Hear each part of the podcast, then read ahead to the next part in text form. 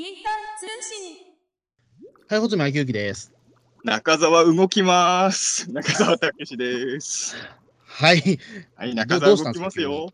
はい。いや、そんな、そんなテンションじゃないでしょ。だって、結構あれは重い言葉だったじゃないですか。やいや、でもこんなテンションで喋ってましたよ、あの方は。うん、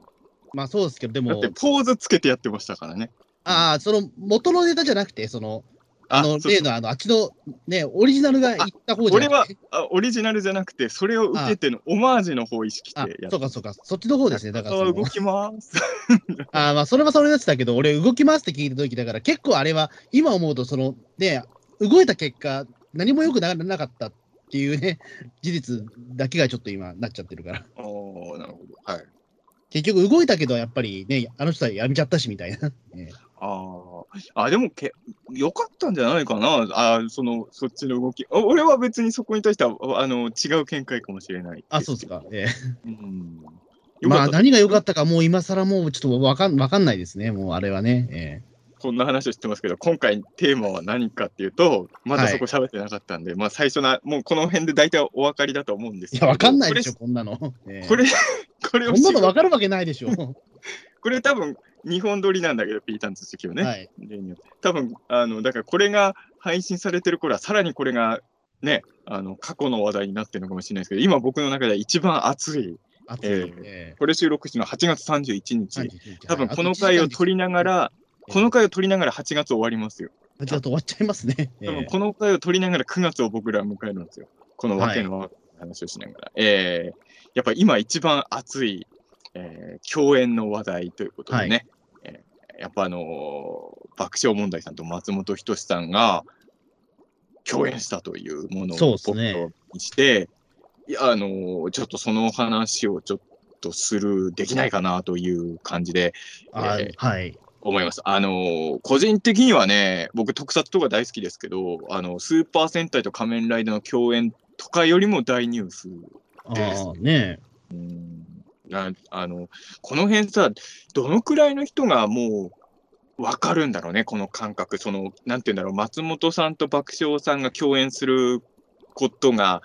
そもそもイレギュラーなことっていう認識を若い人は持ってんだろうかっていうね。あのー僕は中澤さんに比べると、そのダウンタウンとその爆笑問題、そこまで僕、信者ではなないというか、うん、ああのーだから、えっと、なんだろう言われるまで気づかなかった方です、僕。あ、共演してないわっていうの。ーあでも本当そう、特にいい今回もそうなんだけど、だっていいとも自体、あれ、え何年前、最終回、7年前ぐらいなんですよ、あれ。7年前ですよ。ええいや、だから、あのーこんまあちょっとその話はちょっと後で話しあ、ますけど。後々しますけどね。あのーまあ僕もいつ気づいたんだろう。要はさ、あのー自分にとっては高校、本当はね、僕世代的にはだあのダウン、松本さんの衣装が僕が小6ぐらいの時に出て、めちゃくちゃ売れてて、ゴッツとかもすごい人気あったんだけど、実は俺その時にはダウンタウンはそこまで入ってないんですよ。ああのそういう意味で言うと、僕は自分の世代の中ではダウンタウンデビュー、まあ、もちろん知ってたけど、本格的にダウンタウンファンになったのはむしろ遅いぐらいの人だったの、俺。あ、うん。あの、ごっつえ感じ初めて見たのは最終回だった人だから、俺は。はい。うん、だから、あのーあ、その世代なんだけど、後追いみたいな人間なんですけど、はい。で、そういう意味で言うと、僕はダウンタウンさんも爆笑問題さんも本当に大好きになったのはこ、まあ、そこは一緒で、高校生の時にどっちも大好きになったんですよ。うん。で、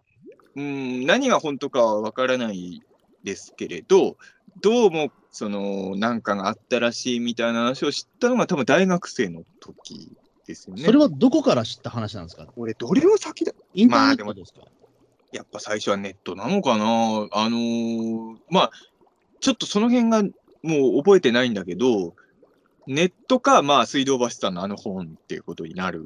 わけあですよけど。の本っての、あれ、あれえっと、何でしたっけ？あ、お笑い男の星座。ああ、そうかそうか。それが発出なんでしたっけ？うーん、いや、まあ、その前から雑誌とかには書かれてました。うん、だあのーただ、それは雑誌は読んでなかったんで、うん、あのーまあ、やっぱ爆笑さんのこととかダウンタウンさんのことを、特に俺、大学生の時に初めてネットを使うようになるわけですけれど、はい好。きなもんだからよく検索してたわけですよ。爆笑問題とか。爆笑問題で検索したりとか、ダウンタウンで検索したり検索したり、時期的にはそれ2001年ぐらいとかですか？かな？その頃。えっ、ー俺が大学生になった時だから、うん、えっ、と、ゴジラ対メガギラスの公開後ですね。えーじゃあ2002年かな？かな？あ、2001年だ。2001年で OK です。えい合ってるよね。えーメガギラスが俺の高3の時の映画だったんで、そう。そう。だから、そういう、そういう、まあえそう言って。いや、もうちょっとあの辺の時時系列が俺もよく分かあ、でもってない。、まあでもそこ大きいですよ、正直。2000年初めの頃って、ようやくその、インターネットが、えっと、もちろんない家もあったけど、うん結構その、ね、各家庭にあった、ああできつつあったじゃないですか。そもそもみんなあ、携帯電話を持ち始めた時期だったんで、高校生とかでも。だからそこで、あの、し検索することもできたし、みたいな。すごい覚えてるのが、僕が高校生の時にドリームキャストがネットとつなげてやるゲームっていうのが売りになってたんですよ、そうそうそうそう。うん。で、俺の、ネットっていうのがやっぱりすごい憧れがあったから、ドリームキャストネットのために欲しいと思ったけど買ってもらえなかった。ああ。だあれですよね、i モードにすごい心ときめかした世代というか。まあそうですね。ええ あの i モードはその、なんだろう、そのね、えっ、と、普通の携帯よりもすごい、なんか、検索みたいなものができるみたいな。うん、なんかあったよね。そうあったあった。i モード、i モードに対するその、えっ、と、絶大的な信用度があったというか。だからもうほん、ただ俺は高校生の時はほとんどネット的なもの触れられなかったので、まあ多分だからネットが最初だったんだと思う、本じゃなくて。うんただ、本もそうなんだけど、まあ、あの、もちろん買ったりもしてたけど、まあ、あの、大学生の時めちゃくちゃ俺立ち読みしてたのね、本屋さんで。はい。で、なんとなくダウンタウンさんとか爆笑さんについて書かれてるやつは手当たり次第読んでたんで、もしかしたら博士の本のが先なのかもしれない。ちょっとその辺は前後関係もう覚えてないけど、まあとにかく自分が特に大好きだった2組が何かあったらしいっていうね、のを知って、これが多分だからあんまり自分にとって愛情のないコンビだったらここまでのショッキングさはなかったのかもしれないけど、どっちも好きだったから、はいはいはい。でやっぱり絡んでるところみ、何が真実かとかももちろん気になったけど、とにかくこことここが絡むところを見たいっていうのを、やっぱ大学生の時にすごい強烈に思ったわけですよ。はい。で、そこからだから、えっ、と、結局、あの、いいともまでの間に十何年かかるわけですよね。うん。うん、だからその間、もう何が本当か分かんないけど、とにかくネット上の憶測みたいのとか、まあ、いろんな人の書いた本の記事とかを見ながら、ああ、やっぱり大好きだけど、こことここが絡むのみんな難しいのかと思いつつも、あの、共演はしないけど、たまにどうしても名前が出ちゃうときあるじゃない。え、どでういうことですか？要ああその、ダウンタウンデラックスとかでも、うん、急にその、爆笑問題の話が出てきたりってことですか？やっぱりあのパネルに爆笑問題の名前が入ってたありとか。はいはいはい。うん。あと、情報番組とかだと、どうしてもその松本さんが例えば映画撮るとかいうニュースとかを、他の番組では取り上げるけど、サンジャポはどうするのかなとか、はいはいそういう、なんか、あのニュースを扱うんだろうかとか、まあ、やっぱり番組見てると、どうしてもちらちら名前は出てくるわけですよ、どっちも売れっ子だから。うん。で爆笑さんの番組の中でダウンタウンさんの名前出ることもあるし、うん。うんやっぱね、あ逆もあるしっていうので、そのたんびに表情をすごい気にするというか。ダウンタウンさんの番組で爆笑問題ってワードが出た時の松本さんの顔、だから当時はまだあのレコーダーじゃなくてビデオに録画の時代ですけど、俺はあの時代かなり録画してたのよ、お笑い番組を。で、もうばダウンタウンの番組で爆笑問題の名前が出たやつとか消せねえなってなって、でもうもうとにかく表情チェックをめっちゃやってみたいなのすごいですね。いやーで、やっぱね、あの時代ね、今もそうなのかもしれないけど、あのーあの時代のネットとかもそういうやつがいっぱいいて、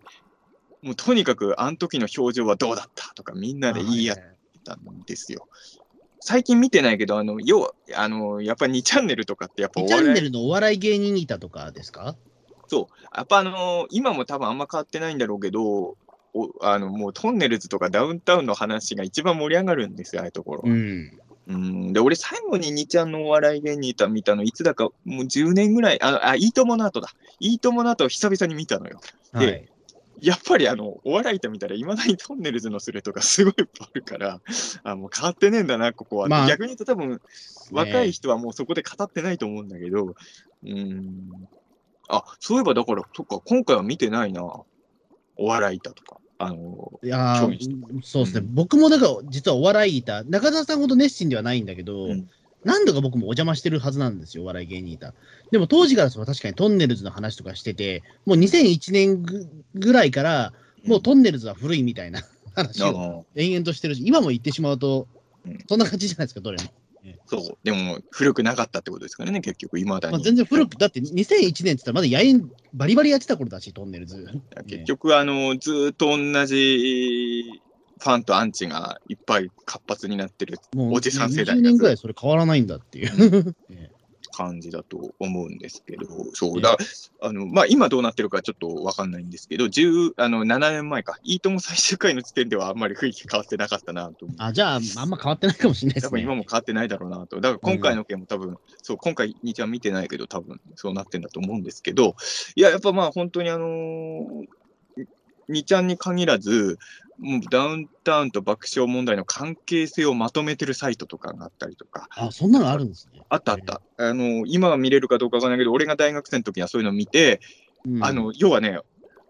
微妙に、まあ、トンネルズさんも含めてかな、ダウンタウン、トンネルズ爆笑問題で、お互いに発言したやつとかが全部まとめられてる。すげえ。でこの番組でダウンタウンとトンネルズは共演したけど、こういう絡みがあったとかがすんげえ詳細に書かれてるサイトとかって、俺はその番組見てなかったんだけど、もうそれ見ながらもう妄想をどんどん、うんまだ YouTube とかが多分ない頃そうですね。だから、だから、文字情報しかないわけ文字です、ね。情報しかないから、そこから想像するしかないっていう、もう本当にあのーサンダーマスクみたいな状態になって、としては。本当に想像するしかない。うんあの、だからね、スペル星人の話も結局その文字情報しかないから、すげえ想像膨らましてみたいな、えあの時代はそうだったんですよ。えええそういう時代があったんですよね。ええ今だったらね、正直簡単に、まあまあ違法、違法なんだろうけど、その、だあの、いいとも前のね、貴重な映像だった、あの、ダウンタウンとトンネルズが共演した、あの、春祭ね。なるほど、はいはいはい。あれとかも YouTube で初めて見たときは感動しましたけど、最初は文字情報だったんですよ、俺は。うん。その、まあ、サイトの書いてあったこと、細かいのは忘れちゃったけど、あの、ダウンタウンの番組でパネルに爆笑問題って文字が出てた時のこととかが詳細に書かれてたの。うん。で、あの、触れられなかったとか書いてあの、文字には書いてあったけど、トークでは誰も触れなかったとかね。そそういうのが結構細かく書いてあった。あと、憶測でね、まあ、本当は良くないんだけど、これはあれについての批判に違いないとかね。なんかそういうのがずーっと書いて、でそういうのを見て育ってきた、ある種俺はその、自覚はあるけど、ダウンタウンと爆笑問題の関係性をずっと気にしてるタイプのめんどくさいオタクなわけですよ。まあ、そう、まあ確かにそう、ねえ、まあ結構めんどくさいかもしれないですね、確かに。えなんかすごい気に、まあほん、でもなんでそ当オタク的な趣味ですよね、それね、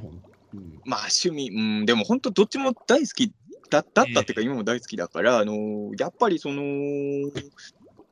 うん、さ最初にも言ったけど、あんまり興味ないコンビだったら、そこまで、い、や、まあ、ここで例えで出したらよくないのかな、まあ、まあ、まあ、あんま、そんなに自分が追っかけてないコンビ同士だったら全然どう、片方は自分が追っかけてないコンビでも、そこはあんま気にしてなかったと思うけど、まあ、どっちも好きだから、やっぱり、特に2001年ぐらいだと、もうトンネルじゃじゃねえ、そうダウンタウンも、ね、うん爆笑問題もと、もうトップにいましたからね、やっぱりもうすうでに。そうだね。いっぱい番組もやってたし、うん。まあ、そうね。だからすごいそこはいろいろ妄想しちゃって追いかけてましたね、自分は。うんまあ、本当にあのーい高校生から大学生ぐらいの頃は、あの、まあ、どっちも共通点として本出すこと多い芸人さんだと思うのよな。まあ、浜田さんって松本さん、太田さん、松本さんと太田さんってことになっちゃうのかもしれないけど、うん。め本を出す率でいうとトップクラスの2人じゃないですか。そうそうそうですね、そこはね、えで、いや大体少なくとも大学生ぐらいまではお互いの本をほぼ買ってたうん。で、並んでるんですよ、俺の本棚では。だから松本さんの。だから松本坊主と太田さんの自伝、松本坊主とカラスが並んでたんですよ、俺の はいはい。二人の自伝が。うん。で、その日の気分で今日は太田さんの自伝を読もう、今日は松本さんの自伝を読もうとかやってたえ人だった毎日読んでたんですか、そのローテーションで。さすがに毎日ではないけあびっど、くりした。ええでも今日はっつったから。ええ状況直後は、やっぱこっちもやっぱりね、その野心が、一旗あげてやるぞって野心があるときに、あの、松本さんと太田さんの自伝ってのは読みたくなるところがあったんですよね。うん。で、やっぱり、うん、でも、まあ、あの頃、そのめんどくさい僕みたいなファンの人はみんなそうだったけど、見たいけどもう無理そうだな、ここが絡むのはって、諦めモードだって、いいとも最終回の時に、あのーちょっと話題になったわけですよ。もしかしたら、どっちも来んじゃんみたいな。ね。でも、あの、最初にわちゃわちゃしてるシーンに、お当時、いいとものレギュラーだった爆笑さんがいないわけですよ。放送中はいはいはい。で、あ、結局そうなんだ、みたいな。やっぱ、無理なんだ思ったのは覚えてますよ、すごうい。ん。そうですね。でもそれがそう、ああいうことになってね、みたいな。ああの瞬間の鳥肌っていうのは、もう、バラエティ番組であんなに鳥肌立つことってあんのかなっていう。うーん。あの、僕の場合は、さっき、その、ちょっとその、なんだろう、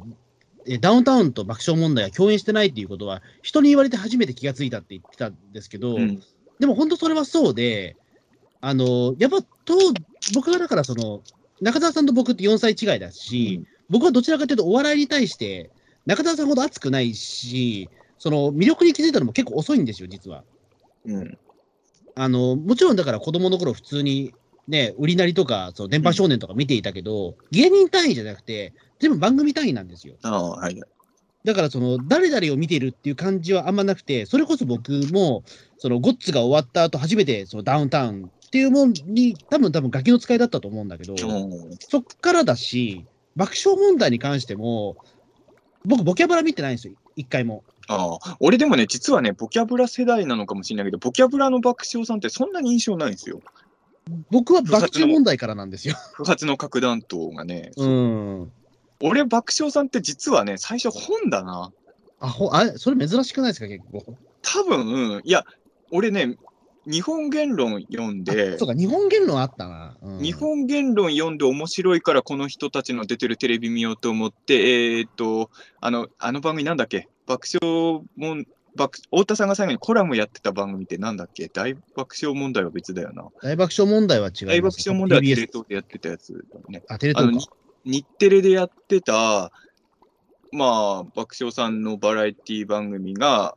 ああので、まあ、最後に太田さんがコラムやるやつですよ。太田総理じゃなくて？太田総理じゃない。あ、もうそそうだった。ここら太田さんのコラムっていうのが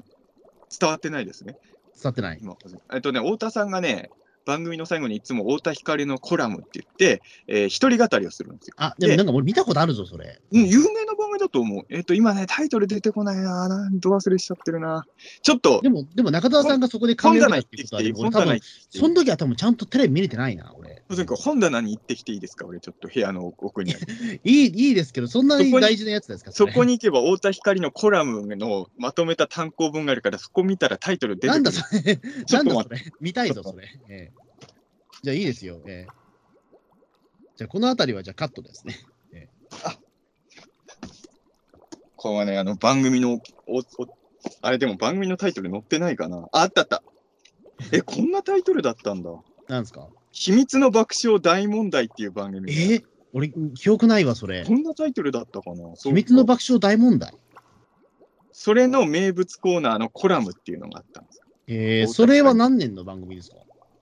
これはね、えーっと、本が出たのはとりあえず2001年だな。あ、そうか。うん、ギリギリ俺分かってない頃かな。俺が高校生の時にこの番組をずっと見てて、うんまあ、大学生になっても終わるまで見てましたけど、で、そうそうそうそう。だから、えー、お最初は太田爆笑問題は本からなのかな、俺はいはい。うん、で、そこからテレビの。だまあもちろんボキャブラは見てたんだけど、ボキャブラの時はそこまで俺は爆笑問題の、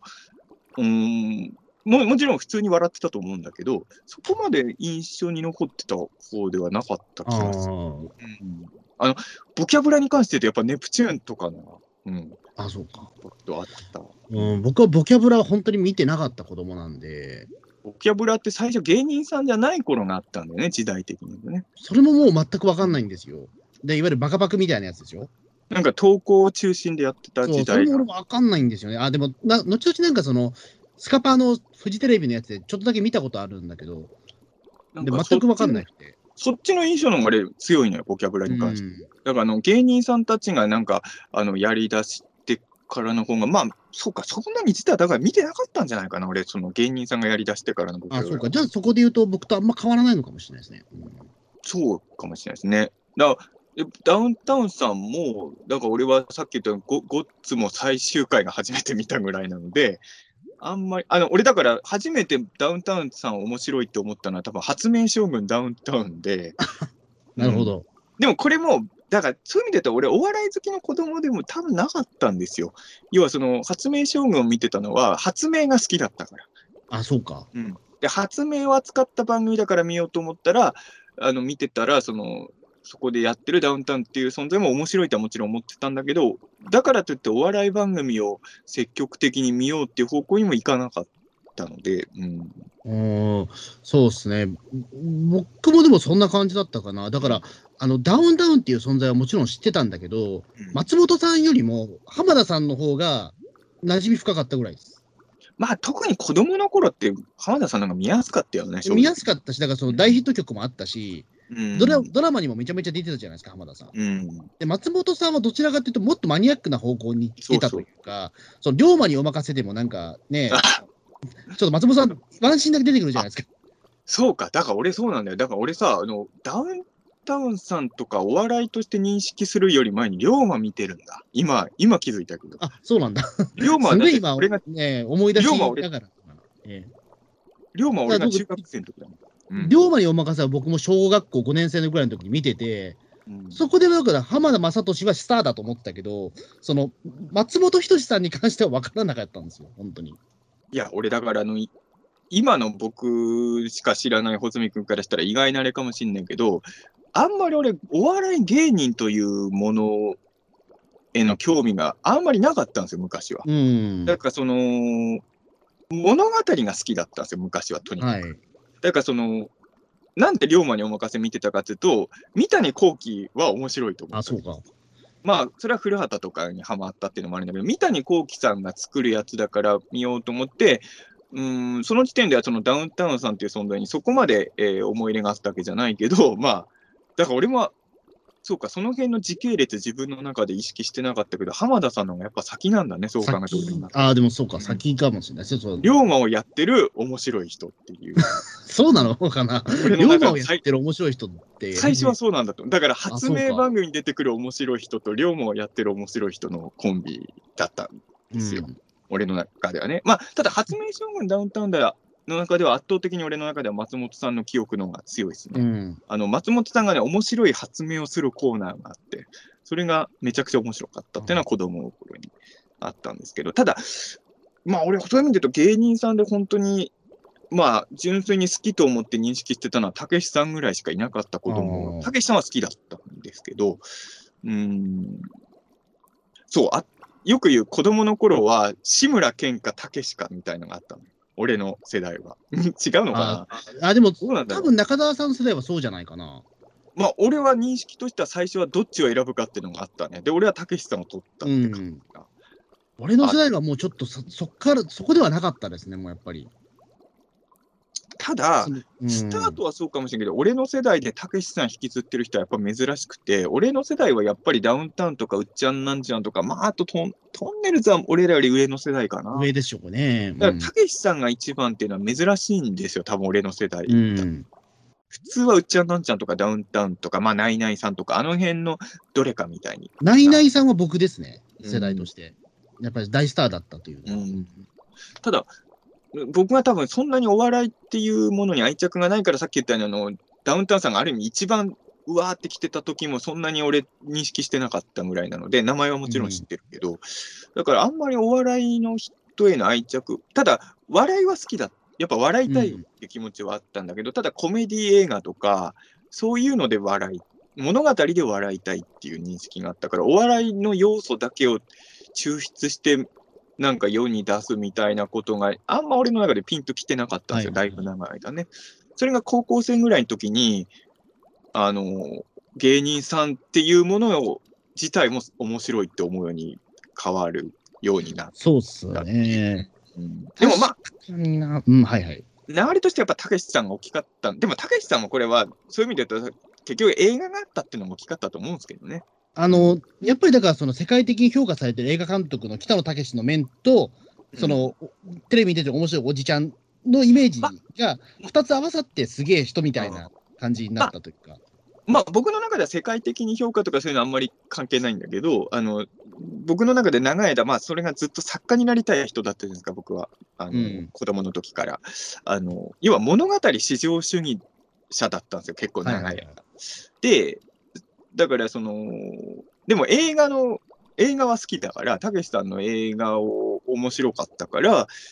結果的に監督のインタビューみたいに読んでいくと、結果的にお笑いの話になっちゃうじゃないですか、どうしたってうん。そのうちにだんだんなんかお笑いについてる、語ってるたけしさんの話とかが、まあ、要はあれ、それも物語なんだけどね、なんか結局、その芸人さんのバックストーリーって物語としてめちゃくちゃ面白いんだなってたけしさんに教えてもらうことに結果論としてはなって、その流れでたけしさん以外のお笑いの人にもどんどん気になる。る人が増え出したときに特に引っかかったのが、ばまあうん、ダウンタウンさんと爆笑さんだったって感じ。ああ。なるほど。で、その後に、その、なんか2チャンネルだからインターネットで、その、おその、何があったっていうことが。ええだから、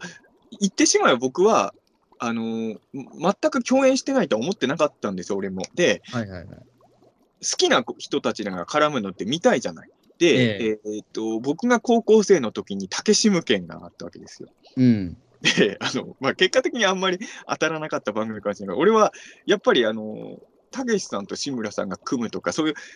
大物同士が組むことのドキドキ感ってあるんだなっていうのを、その時に知ったわけですよね、高校生。うんで、自分が一番見たい絡みって何かなと思った時に、あやっぱりそれはダウンタウンと爆笑さんだなって、その時素直に思ったんだよね。で、その時点ではもう絡んだことあると思ってたのよ、俺はね、正直ね。だから俺が見てない番組とかで。うん、で、大学生になってネット使えるようになった時に爆笑さんとダウンタウンさんの共演番組とかないのかなとかも多分調べたと思うんだけど、そしたらそんなことになって。た。あ。だ僕はだからもうなんか、えっと、もう気がついた時には爆笑問題も、なんだろう、そうやって冠番組持つようになってたから、あの、だから、なんだろう、共演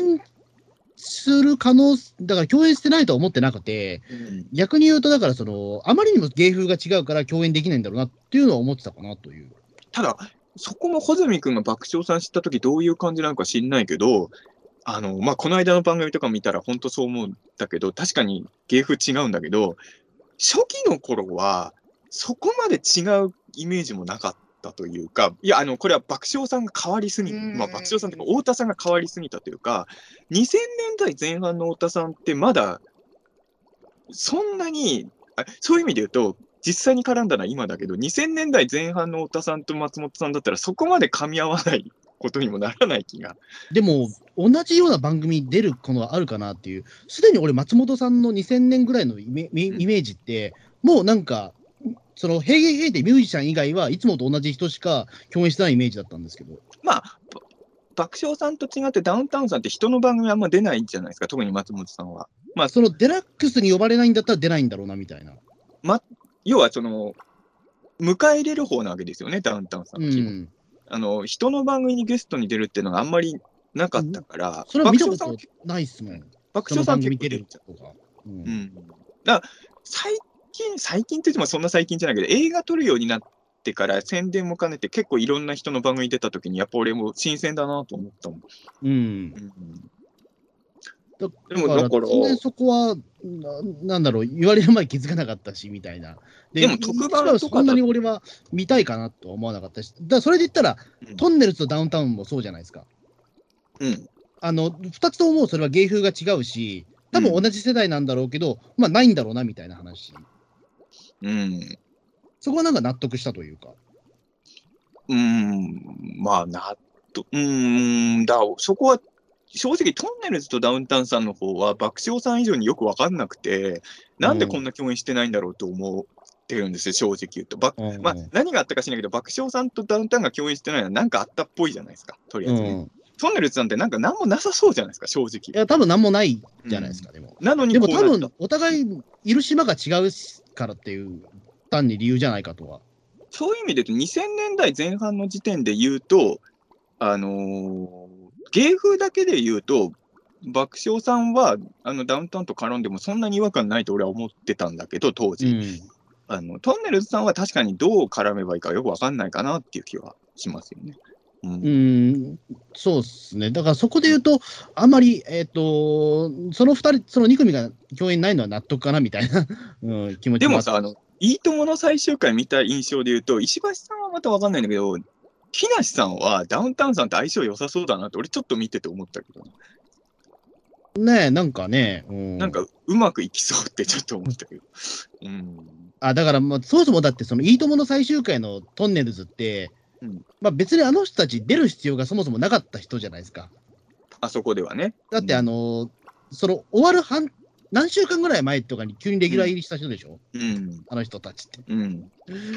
らそこで言うと、いいとも感が全くないじゃないですか、トンネルズ、やっぱり。まあまあまあ、確かに。うん、だからそこでやっぱり、なんだろう、違和感がやっぱあったのかなみたいな、今思うと。ああ、そう。それは俺全然感じなかった。まあ、正直言うと、いいとものグランドフィナーレって申し訳ないんだけど、もういいともと思って俺見てなかったから、うん。ああ、正直もう、あそこではいい、だそこは多分タモリさんってやっぱすごいなと思うタモリさんも分かってるというか、はい。ここはいいともを見せる場じゃないなっていうふうに、タモリさん自身がもうそう振る舞ってるもんね、あそこは。うん、でも、いいともって結局じゃあ何だったっていうと、でも俺はあれで正解だと思ってるんですけど、意外と。あそうか。いいともらしさって、じゃあ何かっつったら、じゃあ、それは、なんだろう、その、香取慎吾が泣きまくることなのかっつったら、俺そうじゃないと思うし。いや、それはもちろん違いますよ。でもね一応、いいともって、基本的にはタモリさんが真ん中にいたと思いますよ、俺は。ええまあ、真ん中っていうか、うん。いや、だからなんかもう、あの最終回の、まあ、我々が何度も録画見返したあそこに関して言うと、もういいともとかそういうもの、次元ではない、別の何かを見てる感じがあフジテレビの最終回ですよね、多分言ってしまうと。まあ、そうね。まあもちろんその後も続くんだけど、まあ、言ってしまえばこの間の共演も結局フジテレフジテレビだからね。そうフ、フジテレビ第一部の終了みたいなうん、感じで、第一部いいとも以降長かった。第一部長かったんだね、そこね。うんまあだからそこからなんかね、いろいろ変わっていって、第2部というか、まあ現実変わったじゃないですか、そのいフジテレビの昼はバイキングになって、もうね、ガラッと変わったし、まあ、柄とかありましたね。そうそう、だからそこで言うと、まあ第2部をスタートっていう感じでもいいのかなとか。え えまあ、それお昼、お昼時間が強すぎますけどね。まあでも 看板番組じゃないですか、やっぱり2つとも。いいと思う、まあバイキング、今や。もうまあ、どうなんですか非ね。わかんない常にフジテレビらしい番組だと思いますけど、ね。俺、ちょっとバイキングほとんど見てないんで、なんとも言えないですけれど、あれがフジテレビっぽいかどうかすら語れる位置には僕はいないので、あれですけれど。僕はもういいとももバイキングも大好きだから、やっぱりそこは。ええはっきり言えば僕はバイキングが嫌いなんで、もう どう、全然何も良いところない番組だと思ってますけど、まあ、それは、そこでは歴史観として面白いんですけど、だからその最終回、そのね、坂上忍さんがブレイクしたのはいいともだったし、そうそうそこ。からね、その枠を坂上さんが引っ張って実はなんだかんだ言って、いいとも結構見てたから、坂上さんがだいぶキャラ変えたなっていうのは思いますよ。いいとも時代と思うとね。結構ね、だからそれまではだって坂上忍さんって、ななんだろう、その名前は有名なのかもしれないけど、あんまりその出てない人みたいなところで、麻雀の番組しか出てこないなみたいな、で、坂上さん自身もいいとも出た時俺すごい、あ俺、いいとも初めて出た時に坂上さんはすごい面白いと思った人なんで、うん、あのすごい覚えてますけど、あんま働きたくないキャラだったんですよ。そうそうそうそう。ううんん、だからよもう今思うと完全にあれは作ってたキャラだったんだなっていうぐらい、今はもう働き芸能界で一番忙しい人ですからね。働くの大好きおじさんだった、実はっていう感じですけど、あのまあ、バイキングの話はこれ以上別に広げないですけど、いや、それもね、一個だけ一個だ。け誤解を解くよために言うと、俺ね、ここ結構珍しいのかもしれないけど、バイキング嫌いな人って坂上さんもイコールで嫌いになってる人多いじゃないですか。うん。俺結構これは珍しいタイプで、バイキングは嫌いだけど、坂上さんは別に嫌いじゃないです。あ、そうなんですか。これ結構珍しいタイプだと思うの、自分でも、そこは。うん、じゃあ、バイキング嫌いになる要素がないじゃないですか。いやいや、バイキング、バイキングそれ、おぎやはぎが嫌いだったら分かりますよ、俺。ええうーん。いや、あの別にバイキングが好きじゃない理由っていうのは、坂上さんのせいじゃないので、俺の中では。うん。あの場に行くと、おぎやはぎさんも含めて、あんまりいいことにならないから、やっぱあの場が良くないんだなと、俺は思ってる。まあ、それは MC のせいじゃないの、やっぱり そうなると。いや、でもね、うーん、まあ、もちろん MC のせいもあるのかもしれないけど、やっぱりそれはね、え、坂上さんだけのせいにはできないなって正直。うーん、そうなんだ。坂上さん自身は、たあのこの番組でだったら好きっていうのはたまにあるから、俺の。あはいはいはい。別に坂上さん自身が悪いとは俺は思ってないですけど、まあ確かに、まあまあまあ、でも終、わっちゃったけど、ダウンタウンナウその俺は、その辺はどうでもいいんですよと坂上さんすごい好きなんですけど。そうとにかくバイキンがお笑い番組じゃないからどうでもいいんですよ、今は。そうお笑いのことで言うと、そう、はいなんかその、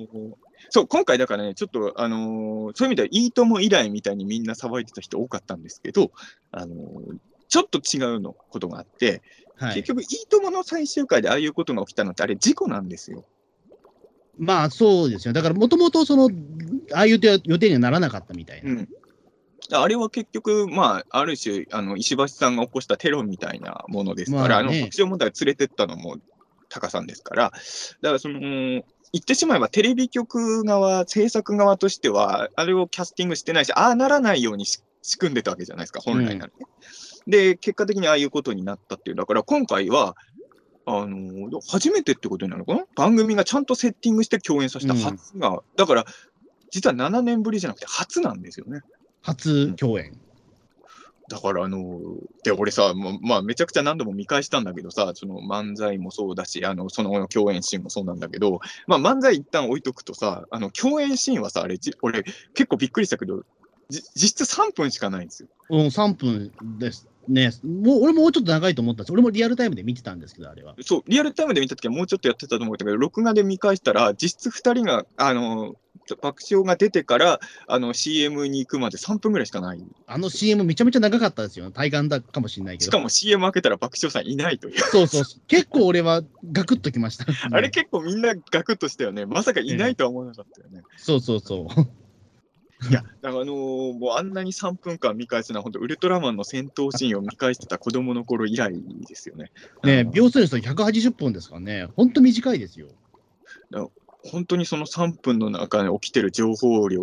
まだ本当、いいともの時の再来ですけどね、あのもうずっと細かいとこ、最初はもう追っかけるので必死だったけど、あとはもう、周りの人のリアクションとかもめっちゃ見ちゃいましたよね。うーん。ね。まあなかななんんかどうしていいかやっぱ分かんない感じもありましたし、やっぱり、えあの、太田さん自身も言ってたけどさ、やっぱ特番の時の太田さんって、まあ特にあと、ひ本当に本格競技が嬉しすぎるっていうのもあるけどさ、いつもの太田さんより絡みにくくなるじゃないですか。えうん。あれは、たただ俺そこも嬉しくて、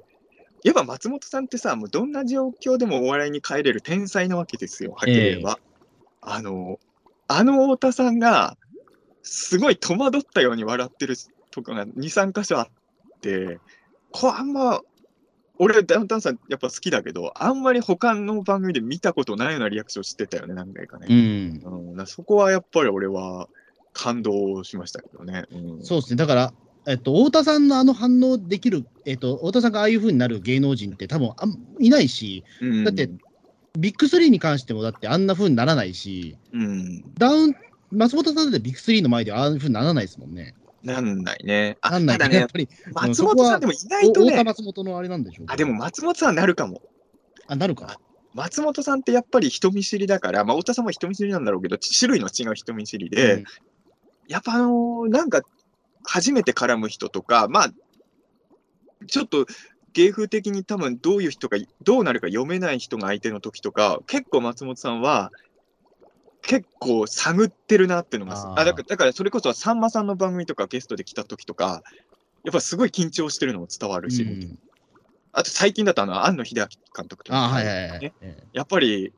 すごいどうすればいいんだろうって、序盤の探り合い感がすごかったので、なんだから、やっぱりだから、松本さんって、やっぱりそのイメージ的に、まあ、大体いつも、やっぱりその、松本ファミリーとやっぱり共演してるイメージというか、が多いし、やっぱりその、どの番組見ても、初めましてっていう感じではないじゃないですか。うん、この前の例えば、そのガキの使い見てて、マジカルラブリンの野田クリスタルさんがうん、審議やってましたけど、やっぱそこは、やっぱ面識あるわけじゃないですか、薄薄くた薄かったとしても。うん。だからなんかそこはそこで、あのすっと見れ見れるというか。あの、爆だから、えっ、とね、伝説の教師の時に松本さんインタビューで言ってたんだけど、うん、あの、誰も知らない人、知らない人しかいない現場に行ったのは小学生以来だっていう。ああ、そうか、やっぱそうな要はあの小学生の時に浜田さんと友達になって、うんで、浜田さんと一緒に吉本行って、初めて会う人がいる現場でも、浜田さんがいたわけですよ、横にね。うん。で、浜田さんがいない時も、その頃にはもう知り合いになってる誰かがいながら現場ではいはい新しい人と会うっていう、だから、あの、共演者が全員知らない人しかいなかったっていうのが、伝説の教師が初めてだったって言ってて、うん。よく乗り越えられたなぁみたいな国松あ本さんーだから松本さん自身が多分基本的には知ってる人が隣にいた方がやりやすいタイプのうん。人なんだとは。まあ、それ言ったらこん、この間の番組だって、あの、中井さんとかもいるし、そうそうそう、も千鳥さんとかもいたんだけう。ど、うんなかなかその辺もフォローしきれない、ね、あの、状況。あと、松本さん自身も多分みんなが注目してるって分かってるじゃないですか。うん太田さんもそうなんだけど、お互いにすごい気合が入ってたんだと思うんですよ、あの瞬間はね。うん。なここをみんなが注目してるっていうのをすごい感じてる人だから、うん。で、やっぱり、あのよく言うけど、あの、いいともの最終回がああなったのも結局、まあ、乗ったのは高石橋さんだけど、最初にやっぱりこのあの状況をなんとかやってやろうって仕掛けたのは実は松本さんじゃないですか。うん。エルズが来たらネットが荒れるっていうあの発言、やっぱりみんなそこき、やっぱ松本さんってサービス精神旺盛の人だと思うので、やっぱりほんみんなみたいなそこだろうなっていうことは当然意識してたと思う。で、意識してた松本さんからしたら、一番絡みにくいモード全開の太田さんが来て、うん その 普段の太田さんと比べ物にならないぐらいの絡みにくさの太田さんが来て、なんとか、でもここなんとか面白くしなきゃっていう太田さん、松本さんのなんかね、あの、緊張感みたいなのも伝わってきましたけどね。うん、おーねまあやっぱり2つとも生放送だしね、やっぱりその、ケツが見える時間帯じゃないですか、どれも。あの、いいとも最終回もそうなんだけどさ、あの、落ち着きがないせいなのかさ、カメラが今本当に撮るべきところ撮れてないよね、いつもね。そこの辺の人たちが共演するとね。う。だからうん全部ノープランのままやってるじゃないですか。うん。いいともにしてもこの、この前のラフミュージックも。うん。とりあえずこの2人はだ合わせるっていうことしか頭ないじゃないですか。だから、やっぱいいともの最終回のグラウンド、カメラはいっぱいあるわけじゃないですか、現場に。いいともの最終回と、この間の爆笑さんと松本さんの共演シーンは、いろんなアングルの、えー映像込みで、やっぱソフト化するべきなんですよね。そうですね。だから結局その、いいとも最終回も、あのずっとなんかその、さんまさんの口になんかガムテープ貼られてるところばっかりみたいな。う あればっかりなんか、いや、そこじゃないんだよみたいな、今はっていう、えーありましたもんね、そういうのね。でも、あれはね、カメラをスイッチングできないよ、やっぱね。うん無理ですよね。えだからあれはもうしょうがないと思うんだけど、だからもういろいろみんな想像で見るしかないんだけど、うん、やっぱり集団劇みたいになるよね。だだあのだから僕はさっきも言ったけど、僕はずっと物語至上主義者だったんだけど、それが変わった原因って、芸人さんのことを意識してみると、バラエティ番組も物語なんだなということに気づいたんですよ、高校生の時に。だからそれまでは、バラエティ番組っていうのは僕の中ではストーリーがなかったんだけど、はい。ストーリーができたんですよ。で、それで言うと、爆笑さんとダウンタウンさんの関係性を知ったときに、また一つ物語ができちゃったんですよね。うん。で、やっぱ、いいとものあれっていうのは、まあ、俺の中では最終回じゃなくて、あそこですごい物語が動いたっていう感じがあって、で、ここの間また動いたっていう。うん。うん。でも3分しか見せてくれないね。あの、いやこのだからあの3分っていうのがまた絶妙なとこなのかもしれないです。いや、本当はあのまま1時間とか見てみたかった気持ちもあるけど、まあ、ここは3分なのかなみたいな。ええあのーまあ難しいところで、僕どっちも好きだけど、特に今の爆笑さんとダウンタウンさんが、そんなには あの噛み合うかっていうと、あんま噛み合わない気は確かにするんですね。だから、その、ただこれもいろいろ言うんだけどさ、あの、ちょっと冷めた意見でさ、別この2組は芸風が違うから絡んでも面白くなるとは思えないみたいに冷めたこと言う人いるんだけど、うんうん別にそれでもいいじゃんと俺思うのよ。うんまあ、それでもねや、やることが大事というか。なんか、仮に噛み合わなくても、ここが共演してわちゃわちゃやってるところ見れるだけでももう最高じゃんと俺なんか、噛み合ったらもっともっといいんだけど、別にベストなチームプレーを見たいわけじゃないんですよ、俺から。そうですだから意外とそっちの方が貴重だったりすることもあるし、うん何の番組か忘れたんだけど、NHK だから伊集院光さんがうん司会の番組で、うん。あの松本邦弘さんがうんゲスト出演した回があったんですよ。うん。で、これ初めての共演らしいんですよ、ほぼほぼ。うん。なんでかっていうと、デブキャラ同士だから、周りがやっぱりそのキャスティングしないからっていう。でもその回はすげえ面白かったんですよ。伊集院さんと内山くんよく共演してたイメージあるんだけど。はあるんだけど、うん。松村さんはないらしいんですよ、ほぼほぼ。へそうなんだ。で、それはやっぱりスタッフさんが気にするらしいんですよ。やっぱりキャスティングする方としたらデブ2人いらないってなるもんね。そう。だから、そこでね、でもすごいその2人のやりとり面白かったから、うん。なんかそのね、やっぱり、えっ、と、よく言われてるけど、やっぱりその、スタッフ側がすげえ気にししししているというか、うん。だけな気もするけど。まあ、穂積君と俺だとテレビの楽しんでる度も割り、なんだろう、楽しみ方とか楽しんでる度合いも違うのかもしれないけど違う。うーん、多分穂積君の方が今のテレビ普通にた面白いと思ってる人だと思うんですよね、おそらく。お俺はちょっと今のテレビ、これでも今のテレビっていう言い方も良くなくて、昔から思ってるんだけど、もっと面白くもの見たいなみたいにずっと思ってる人だから、うん。なんか、いつもと違うもの見たいんですよ。そういう意味で言うと。うん。だから、あの、別にうまくいかなくてもいいから、なんか違うもん見たいっていうのが、まあ、それこそ竹志無権の、ね、ことですよね、だから。まあそうねやっ。ぱりまあ、竹志無権も、じゃああれが本当に噛み合ってたのかって言ったら、そんなに噛み合ってはないんだけど、えでも、そこがやっぱり面白かったという。まあ、あの、俺の好みで言うと、あの、バカ殿様にたけしさんがゲストで出た時より、たけし無権の時のが、俺は面白かったと思うんですよ。やっぱりうんあの、バカ殿様の方が、ちゃんと成立してるんですよね。えうんまあ、それはコントっていうのもあるんだろうけど、意外とたけしさんがちゃんと溶け込めてるんですよ。うん、で、たけし無権は、なんでこの二人が ここんなことになってんだろうみたいなところもあるんだけど、そこがやっぱり逆のワクワク感があったそうです。ね。うん。最近だからそれ系で言うと、竹志無権的な番組で言うと、うんあの、さんまとマツコがそれなんですよ。えー、あそこそうなの見見たことあります？あの番組。え、さんまとマツコってあれじゃなくて？あのー、TBS、今、サザエさんの裏番組でやってる。ほんまでっか TV じゃなくて？じゃなくて、あの、ほら、ほんまでっか TV、マツコさんいなくなったじゃないですか。うん。で、その後 TBS が、うんあの、さんまさんとマツコさんのうん。メイン番組作ったんですよ。えー、あ、知らなかった。あえーこれはね、なかなかヒリヒリする番組ですよ。え、だってあの二人めっちゃ絡んでるのに？あ絡んでるんですけど、それ企画が良くないのかな、なんかそのやらせるのが、うんあの、お二人がなんかその理想のお弁当を作ったりとか、うん。直木マンさん呼んできて、あの、例のあの予言漫画の話をしたりとか、たつき量ね。ずれてるなみたいなうん感じがして、なかなかこれはこれで面白いから、あ、それちょっと見てみよう。うん。うん。だから、もっとこれ面白くなりそうなんだけど、なかなかうまくいかないんだな、みたいな。日曜ゴールデンに何やってんだ TV そうそう、それのね、再来みたいな感じに。うんそうそうそ、それの再来みたいな感じになってるんですよ。なんか、まあなんかこれは芸人さんのファンだからなのかもわかんないけどさ、普通の人は普通に絡んでて面白い方がいいのかもしれないけどさ、なんか、うーん、なんか芸人さんが好きになるとちょっとうまくいってない、でもうまくいってないのいいとはみんな思ってないじゃん、当然。だからこの間のとか見ててもさ、あの松本さんがなんとかこの場、松本さんって俺やっぱプロフェッショナルだと思うのは、いいともの最終回でもさ、まあ俺は正直視聴者としてはわちゃわちゃしてってもいいと思うんだけど、松本さんはちゃんと成立させようって一番頑張ってるよね、いつもね。ええだからそこはやっぱすげえなと思うんだけど、あの、やっぱその、なんとかしようって頑張ってるところに感動するところってね、やっぱあって、なんかめちゃくちゃうまくいってるものじゃなくて面白くないってことはやっぱないんだなと俺は。うん、ですね。ななんかだから、その、ノープランじゃなくて、なんかちゃんとなんかあればいいいいというか、生放送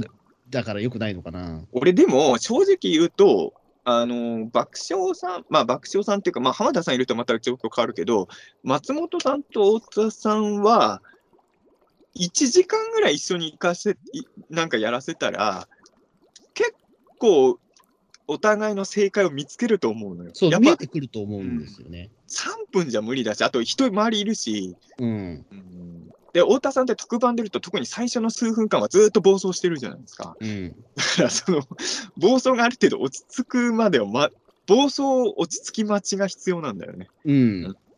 や、俺でもそのスタジオ行ったとこもそうだけど、あのもうさ、爆笑さんの漫才でさ、あの松本さんがこいつや、やばいでって言って笑ってたとこがあってさ、はいはいはいはい。そこでそちょっと泣きそうになったね。あの、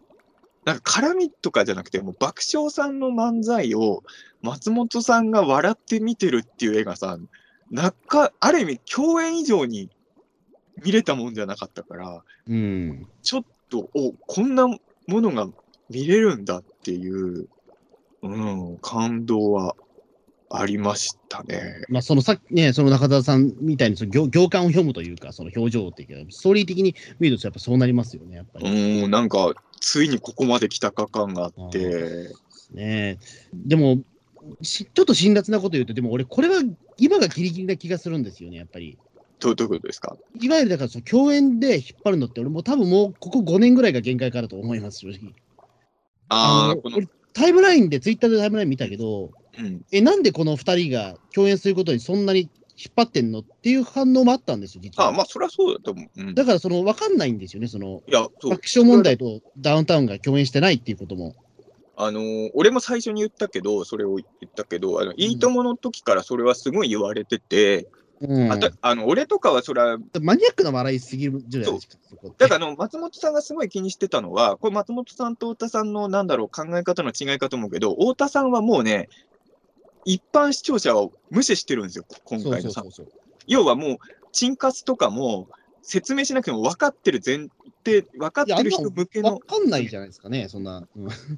ただ、俺、この場合、どっちが正解かっていうと、もうね、これは申し訳ないけど、あの場はもうマニア向けでいいと思っちゃってたの、俺は。だから、太田さんの気持ちすごい分かるの。別に、テレビってすべてが一般の人向けにやる必要ないんですよ。で、ま、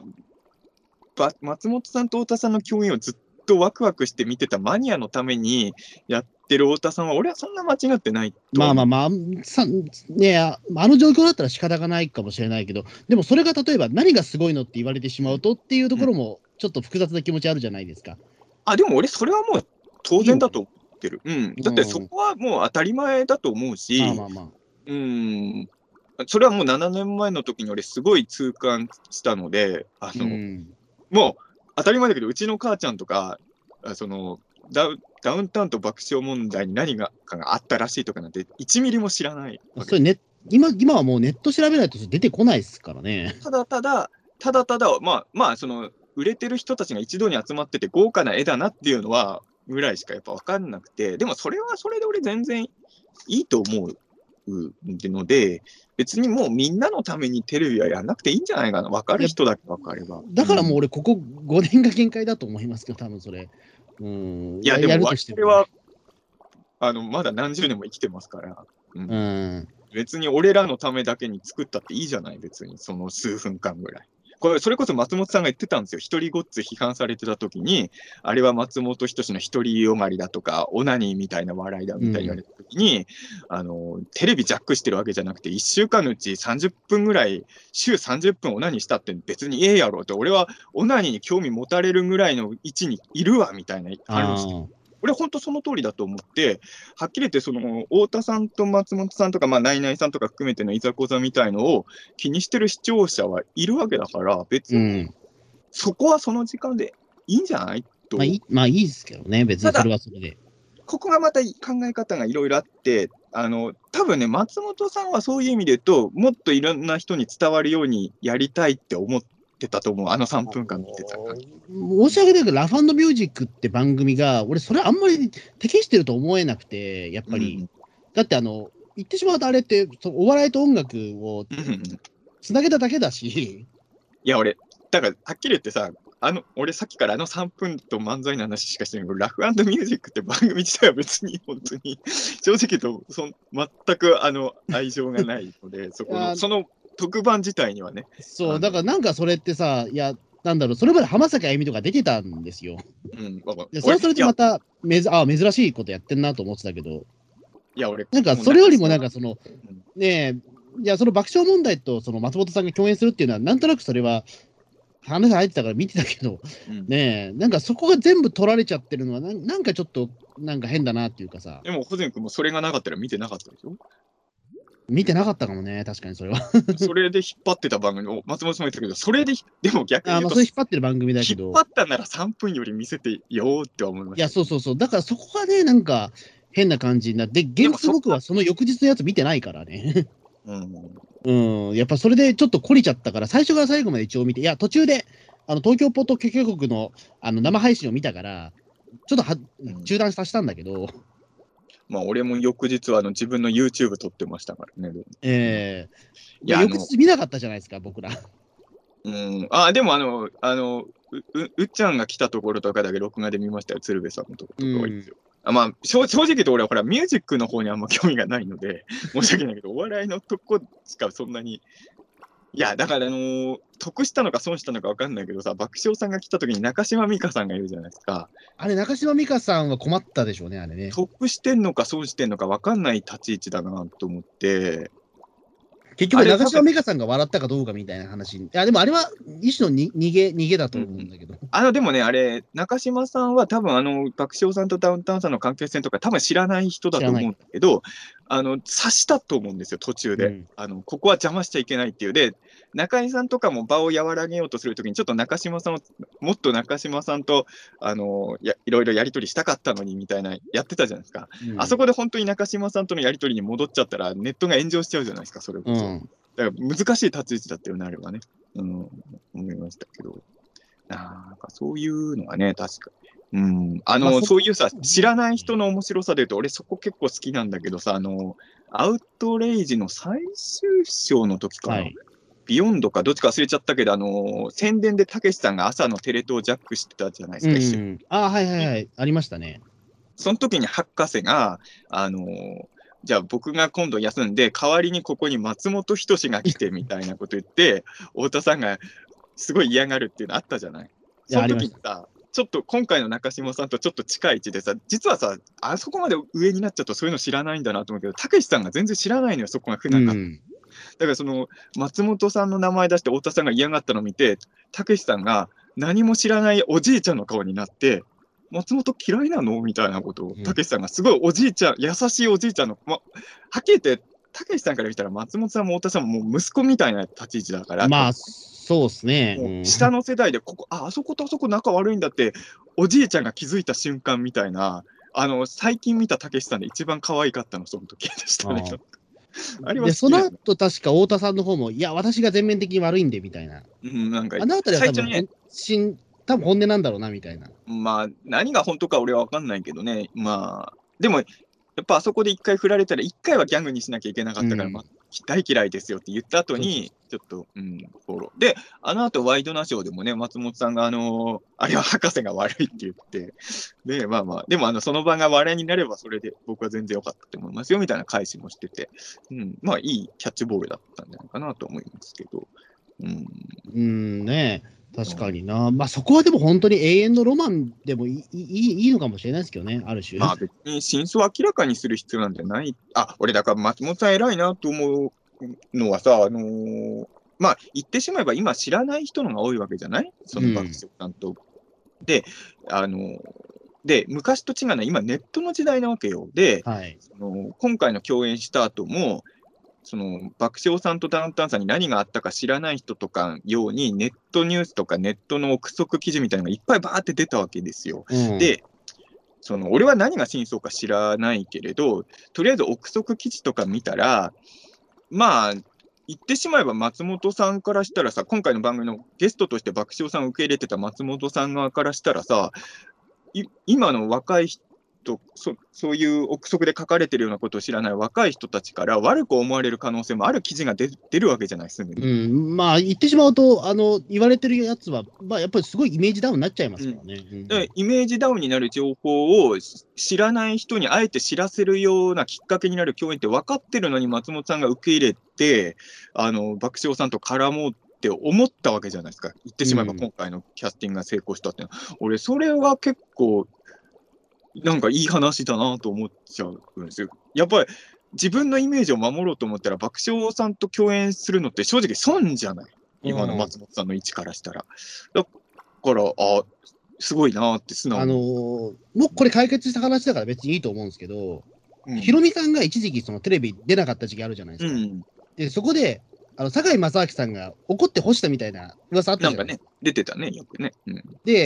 それ、ヒロミさんがまたテレビ出始めてから、堺正明さんとヒロミさんが2人で、多分ダウンタウンデラックス出たと思うんですよ。うん。で、その時にあの噂は全部、いや、そんなわけねえじゃんっていうふうに堺正明さん言ったんですよ。いや、うんそんな俺、干せる力あったら、ヒロミなんかよりもっと別のやつ干してるよっていう。うんそ。こで笑いになったから、あ、あの噂嘘だったんだってなったじゃないですか。うんだなんかそういうのがね、うん、うんあの、なんか弁明する機会が、あれこそまあやっぱりその、い噂、坂井正明さんレベルでも、ネットの噂とかで、ね、そのアンサー出したわけですから、うん。それはやっぱりなんかいつか出さなきゃいけないのかなとは思いますけどね。うんあれはすごいすっきりしたんですよ。ただ、俺も、いや、憶測でこういう話はしない方が絶対いいから、あんま言わないけどさ、ヒロミさんと堺正明さん、多分本当なんもなかったと思うんだけど、そうそうそうそう。松本さんと大沢さんは何かはあったんですよ。なんかはあったのか。う んなんかここがそことの違いだとは思う。だから、そこは何もなかったからできたっていう一つのケースとして。うんだからあのさ、俺すごい何度も俺は結構言いたいなと思うんだけど。何度も録画して見返したからあれだけどさ、あのー松本さんがさ、あの、おみ三代さんにねああ、あなたの奥さんにフォローされてて、なんか威嚇されてんのかなっていう言った後に、太田さんが受けた後に、威嚇したのはそっちでしょみたいにそうそう、それね、言ったじゃん気になったよね。その時の、なんか千鳥、まあ、僕のあの勝手な感情移入かもしれないんだけど、あのフットボールアワーさんとかは笑ってんだけど、千鳥さんとかがもう完全にもう青ざめた顔に見えて、なんかもう、あのあの千鳥さんがもう、どう絡めばいいか全そうそう。やばみたいな顔してる。そうそうそう。うん。あれはやっぱりなかなかね、あの多分下の人からしたら、やっぱ本当、タブー的に触れられない感じがあった話題だ。でも、あれさ、俺見てると結構、矢部さんがすごくてさ、あの一番やばい方向、まあ逆に言うと視聴者が興味持ってる方に話をどんどん持っていこうとしてるのは、実は矢部さんなのよね。うん。いや俺、えっ、と、ちょっと前の酒のつまみになる話で矢部さんが来た時も出見てたてゲストで。うん、矢部さんって。矢部さんってすごいと思うのは、結構、岡村さんよりそこは矢部さんの方が攻めれる人なんだなと思うのは、矢部さん、チンカス事件とか、バンバン松本さんまで言える人なんうだね。ん。ここは、あのーあそういう人なんだと思ったんだけど、で、あのー矢部さんが結構過激な方向に持っていこうとするのを、極力ソフトな方に落ち着かせようと頑張るのが中井さんなんだな。そうそうそうそそう、だからあの、爆笑さんとあのダウンタウンさんの裏に間にあった何かを本質に触れそうになるのをフォローしようとして中井さんが、まあでも、ナイナイさんと松本さんもなかなかなかったですもんね、みたいに、ちょっと、もうちょっと平和なトークにしましたよね、あれでね。ええでも平和なトークに持っていこうとしたら、そんなことを太田さんが許さないって感じで、沈下すっていう、そのすげえ駆け引きがあそこすごくて、あれもうドラ、バトルだね、あれはね、戦争だね、あれね。ねえ、あれは本当にだからその、そのあたりね、ネット記事読んでない人は何でも分かんない話だけど、まあそこはね、えいや、俺でもね、うーん、だから、3分ぐらいいいじゃんと思うのえよ。3分ぐらいいいと思いますけど、1時間やられたらあれだけど、こっちはもう十何年そこで悶々としてるんだからさう。うんまあね、そこはやっぱ、なんか、やっぱり開いちゃいけないパンドラの箱じゃないけど、あのここなんですよね。怪獣映画のメーサー社のシーンみたいなもんでさ、あのメーサー社のシーンなんてあってもなくてもいいじゃないですか、うん話して。でも、あった方が確実に喜ぶファンはいるっていうようなもん、うんあ物語的にはなくてもいいぐらいなんですけど、うん、あそこはやっぱり、あの、ただまあ、ほ穂積君の言ってることって本当その通りだと思うのは、不思議だなと思うけど、あの、言ってしまえば爆笑さんとダウンタウンさんの共演っていうのは、視聴率を動かすほどに引っ張れるもんではないような気は正う直する。ん、我々マニアはめちゃくちゃ気にするけど、マニアのそう、マニアの感覚だからそこはあれだけど、別に一視聴者としてはすりゃいいじゃん。って思っちゃうというか。ただ俺さ、テレビの人と話してて思うのは、視聴率ってもちろん気にしてるけど、あの意外とツイッターのトレンドって気にするじゃない、テレビの人。うん。実はさ、ぶっちゃけ、あの例えばあの分かりやすい例で言うと、パシフィックリムがテレビで放送したとき、トレンドほとんどパシリム関連が埋めてたんだけど、パシリムの地上波放送なんて視聴率全然高くなかったんですよ。うん。だからツイッターのトレンドと視聴率って全然連動してないんだけど、なんかテレビの人ってツイッターのトレンドに入ったかどうかすごい気にしてるから、そういう意味では、爆笑さんと松本さんの共演引っ張りたくなる気持ちもわかるというか、うん。多分俺、あんまその辺詳しいことわかんないけど、トレンドに入るっていうのは結構テレビ的には大きいこ、そういう時代になってるんだね、今ね。うんねえ。だから、なんだろうな、おちょっと久々に見たやっぱりそういったお祭りだったんだと思いますね、やっぱり。うんいいとも最終回の後、僕、そのお祭りで言うと、あれだったかな、めちゃイケの多分その、まあこれもフジテレビだな、うんめちゃイケのやっぱりそのぼ極楽とんぼの再結成とか、ああ、確かにね。あれもすごいヒリヒリしたというか。ちょっとタイプ違うけど、この間、こフジテレビじゃないのをついに出すと、この間のアメトークはやっぱり俺を、お祭りって言っちゃいけないのかもしれないけど、でもお祭りですよね、あれ、感覚的に。じ事件、事件。う。ん。うん、あれはやっぱり、なだから、なんだろうな、大体テレビっていうのが、まあ、予想の範囲内のものしか見せない状況の中で、そういう意味ではあれは、うん、まあ、ネガティブな方かもしれないけど、お祭りというか、あれは、俺、あれ、地上波でやってほしかったんですけどね、アメバじゃななんであれアベマだったんだろうね。いや、多分だから、あの、あれを見させら見させられる生放送だったし、うん。何が起こるかやっぱ分からないというか、批判も多いからじゃないかな。あと、スポンサーがつけづらいんじゃないですか、今、宮迫さん。あんのかな？いろいろあっあて。の、あのーやっぱりあのアメトークは俺も、俺正直、あのそういう意味で言ったらダウンタウンさんとか爆笑さんと違うの、雨上がり消したいさんにそこまで強い愛情を持ってるファンではないけれど、やっぱあれはちょっと、しかもあれ2日で、2日しか見れなかったんだっけ、アベマの。そうそう、だから僕、急いで見ましたけどね。あの時結構忙しかったんだけど、時間作ってみて、やっぱりあれはすごかったね。うん、なんかでも、俺がテレビに、まあ、あればっかりやられても困るんだけど、テレビに求めてるのって、やっぱこういうことなのかなともやっぱ思っちゃう自分もいて、なんか予想できないものを見たいっていうのがやっぱり。いや、だからなんかその、にネットでもそのなんだろう、もう、あの時の宮迫さんはもうちょっと感覚が古いみたいなこと言われてましたけど、でも俺、そう俺それは俺、俺、そう、全く俺分かんないんですよ。え、そう？と思って。結構みんなさ、あの宮迫さん批判が見た人多かったじゃない？うん正直。でも俺は、あ別にあの蛍原さんの方じゃなくて、宮迫さん側につくとかそういう意味じゃなくて、なんかあの、宮迫さんの気持ちになったら、久々にさ、あの、ああいうテレビスタジオでさ、あの、だから多分、宮迫さんからしたらいつものアメトークをやりたかったんだろうね。そうそうそう、そんな感じですよね。うん。でもなんとなくそういう雰囲気に、うん、持っていくのが難しい空気にどんどんなっていくというか、うん、まあでもそこも含めて面白かった、俺は。うん、でも、やっぱり文字情報にすると、そのやっぱり宮迫さんの言ったニュアンスがちゃんと伝わらないですよね。あのね、あの俺だから、えっ、と、ほら、うんその蛍原さんに、お前、話うまくなったなっていうのは、別にその、生放その生放送、配信見てるときは、あすごいコンビ愛あるんだなってなったと思うんですよ、僕らは。でもね、それはね、ほさ穂積君が優しい目で見てるんですよ。いや、俺もそう、実は俺もそうなんだけど、あれ嫌でした？ぶっちゃけ、いや、俺は OK なんだけど、ぶっちゃけ言うと、穂積君がど、あの、俺、番組見た人の感想を見てる限りだと、あの辺でもう、だからもう、もうみんな宮迫さんを悪いもんだと思って見てる人が多いから、あれ、文字情報だから悪く受け取ってんじゃなくて、見た人が悪くめっちゃ言あそういうことか。うん。あのだから別にあの、僕はあの爆あの雨上がりさんのラジオすごい聞いてたから、うん。あの流れは普通なんですよ、割と。で、やっぱり蛍原さん、やっぱり一人になって上手くなったら本当だし、うん、そこは俺、コンビ愛としていいいいと思っちゃったぐらい。俺も思うんだけど、いや、なんかね、いいや、だから本当にもう、だたよく言うのがさ、宮迫さんの表情が作ってるみたいにみんな言うんだけど、うん、もう多分それはね、もうみそういう目で見てるからなんじゃねえかなっていう。いや、宮迫さんは昔からああいう感じじゃんっていうのはそうそうそう。あの、あったじゃないですか。僕らの共通の知り合いで言うと、伊藤博樹君みたいなもので、あれ、知らない人が見たらずっと、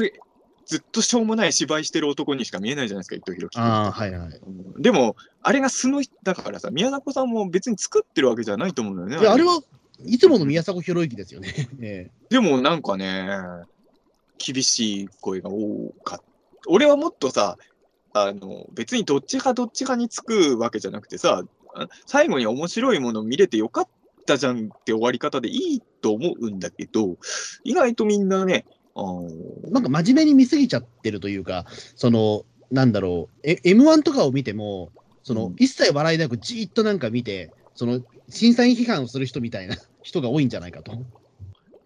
M1 ってそういう目で見てる人いんのかね？いいます、います、います。あの、本気でそれ怒る人いるじゃないですか、審査員に。いああ、まあそれはいるけど、でも、あの番組中は笑ってんでしょ、もちろん。や、笑ってない人もいるみたいですけどね。えー何が見方が怖いらしいですね、なんかやっぱり。俺はだからあの、上沼さんだけは怖いけどね、あの、自分のことを思い出しちゃうから。あ、まあそうかそうか。それはね、またちょっと別な事情でしょうけども。あの、上沼さんと和牛さんのやりとり見たら、自分を思い出しちゃってね、そう、ありましたけど、そういうのは、個人的なあれで個しょうけど。人的な、あるんですよ、もうこういう仕事してると、個人的な目線が M1 見てても入ってきちゃうときあまあまあ確かにそういうのありますけどね。個人的目線で言うとさ、あのー松本さんがさ、なぜか、あの、あんお太田のとこの奥さんが俺のツイッターフォローしてるっていうのをこの前言ってたじゃないですか。うん。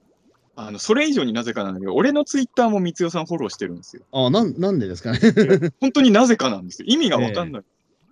理由全くわかんないんですよ、それは。なんでフォローされてんだろうっていうね。DM で聞いてみたらどうですか？なんでフいォロやーいやいやいや、絶対嫌だよ。いや、一応さ、あのーえっ、と、光代さん、まあ、フォロワー、あの、フォローしてる人少ない人じゃなくて2万人ぐらいはフォローしあ、てるそんですけどそのうちの2ただね万人のうちの一人なんです。でも、お光代さんフォローしてる人は14万人ぐらいいるから、全員にフォロー返してるとかではないから、選んでるんだよあ、でもそういうのありますよね。僕もだから、なんで俺この人返してくれたんだろうっていう人いますよ、やっぱり。わかん、不思議だよね。あ特になんかリアクションしてくれるわけじゃなくて、結構その世間的にすごい有名な人が、うん急にフォロー返してくれて、あの不思議。でもなんか特にそのいいねとかしてくれるわけでもないし、うん、でもつながり、向こうからつながりたいって言ってくれたのありがたいなみたいな、でもこっちからなんかするわけでもないしみたいな。まあちょっとどうすればいいかわかんないよね、あのってね。うんだからお会い、直接お会いする機会があったときに、うんありがとうございますっていうか、ぐらいしかないのかな。あの、フォローいただいてる穂積でございますみたいな、そういう感じしかないのかなみたいな。いや、でもやっぱ、光代さんのキャラ、あの、それで言うと、光代さん、デラ、光代さんはデラックスにね、そうそうあれも出ましたよね。でこれもだって、いいとも最終回から1年後ぐらいでしたっけ？そんなに経ってなかった。だから、あの時は結構やっぱ俺もワクワクして見たし、あと、その光代さんがゲストでデラックス来た時に、光代さんの日常を追いかける VTR があって、そこでちょっと爆笑さんの漫才がちらっと流れるんだよね、VTR でね。うん。そういうのもやっぱ、おデラデラックスで今爆笑さんの漫才の V が流れてるわ、みたいな。確かその時もワイドなショーいじりしてた気がするんだよな、確かデラックスの時も、あの、太田さんの漫才中は。ああ、ねえ。まあ、今回裏番組ってことでやりやすいのかな。今回一個だけ残念だったのはさ、あの、明日はワイドなショーじゃなくてサンジャポ見てくださいって、あれいいギャグだと思うんだけど、うんあの、明日はワイドなショーやってなかったんですよ。えあの、あの翌日の日曜日の普段ワイドナショーやってる時間、ラフビートの総集編やってた。ラフビートじゃねえや。えラフビートは中澤さんが出てたそう。ラフミュージックだ。ラフビートなんて誰も知らないよ、そんな番組。ええラフやっぱさ、ラフなんとかってタイトルでやる番組はあんま面白くなかった。い？やいやいやいやいや、ラフビート面白かったよ。ラフビートもひどい番組だったじゃないですか。えいや、あのーそうなんですよ。だから翌日結局ワイドナショーやってなかったんですよ。ええあれちょっと残念な俺、あ、だからあれかな。あのーまあ、このピーターン通信流れてる頃にはもう完全過去の話になっちゃってるけど、次の日曜日のワイドナショーでこの話してくれるかな。東野さんは絶対聞きたいと思うのよ。えそうですよね。うん。聞いてほしいな。太田さんと共演しましたねって聞いてほしいな。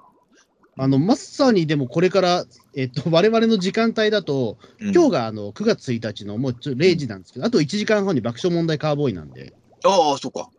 ちょっと触れるかもしれないですよ。そうだね。カウボーイ聞かなきゃいけない。ですね。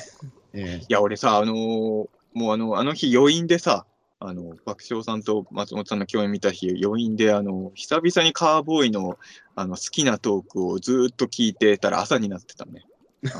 俺の中で何度も聞きたいくだりが、やっぱ何度も聞きたいくだりってみんなが好きなトークだから、そこだけネットに上がってたりするのよ。あのカ、カーボーイですか？カウボーイの一部のトーク、あの、ファンの間で伝説のトークってなってるトークが何個かやっぱ上がってたりするんですよ、そこだけ。ええそこをやっぱ聞いちゃいましたね。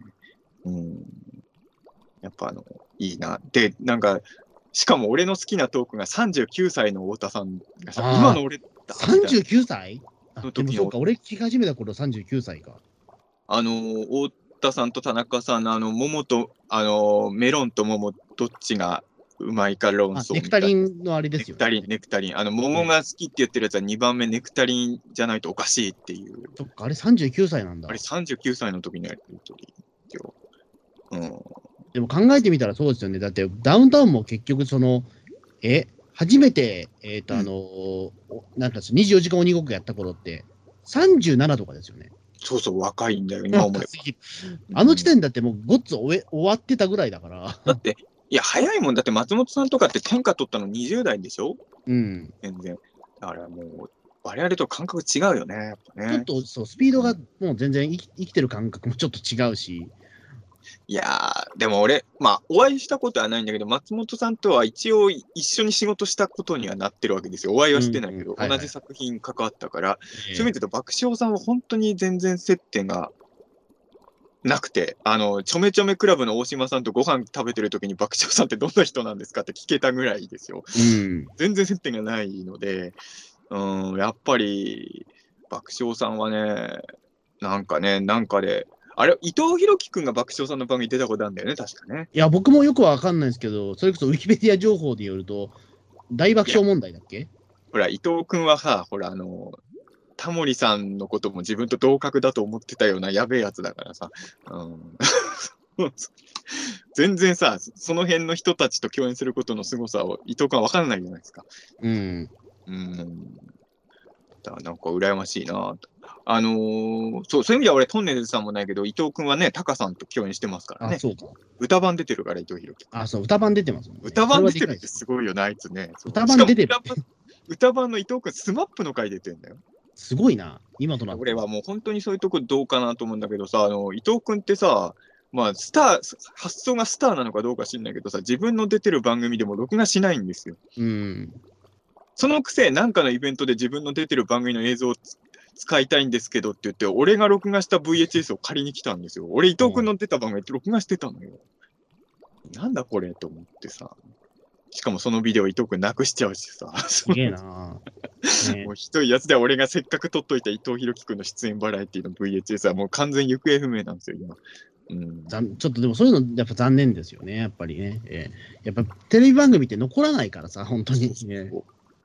いや、なんかあんまりさ、そういうこと言っちゃいけないのかもしれないけど、自分の出てる番組とかもさ、あのまあ、何個か YouTube に違法で上がってるのあるけどさ、正正直言うと自分の出てる番組ってネットとか上がってた方が嬉しいって気持ちもあのー、カンパケくれない、そのね、会社ありますから、本当に。自分が。まあ、自分の手元に置いとくっていう意味でももちろんそうだけど、人に見てほしいっていうのがさ、ありもちろんね、それは、あの、だから、一応だから、僕も耳しくプロフィールに書いたりしてますけど、うん、あの、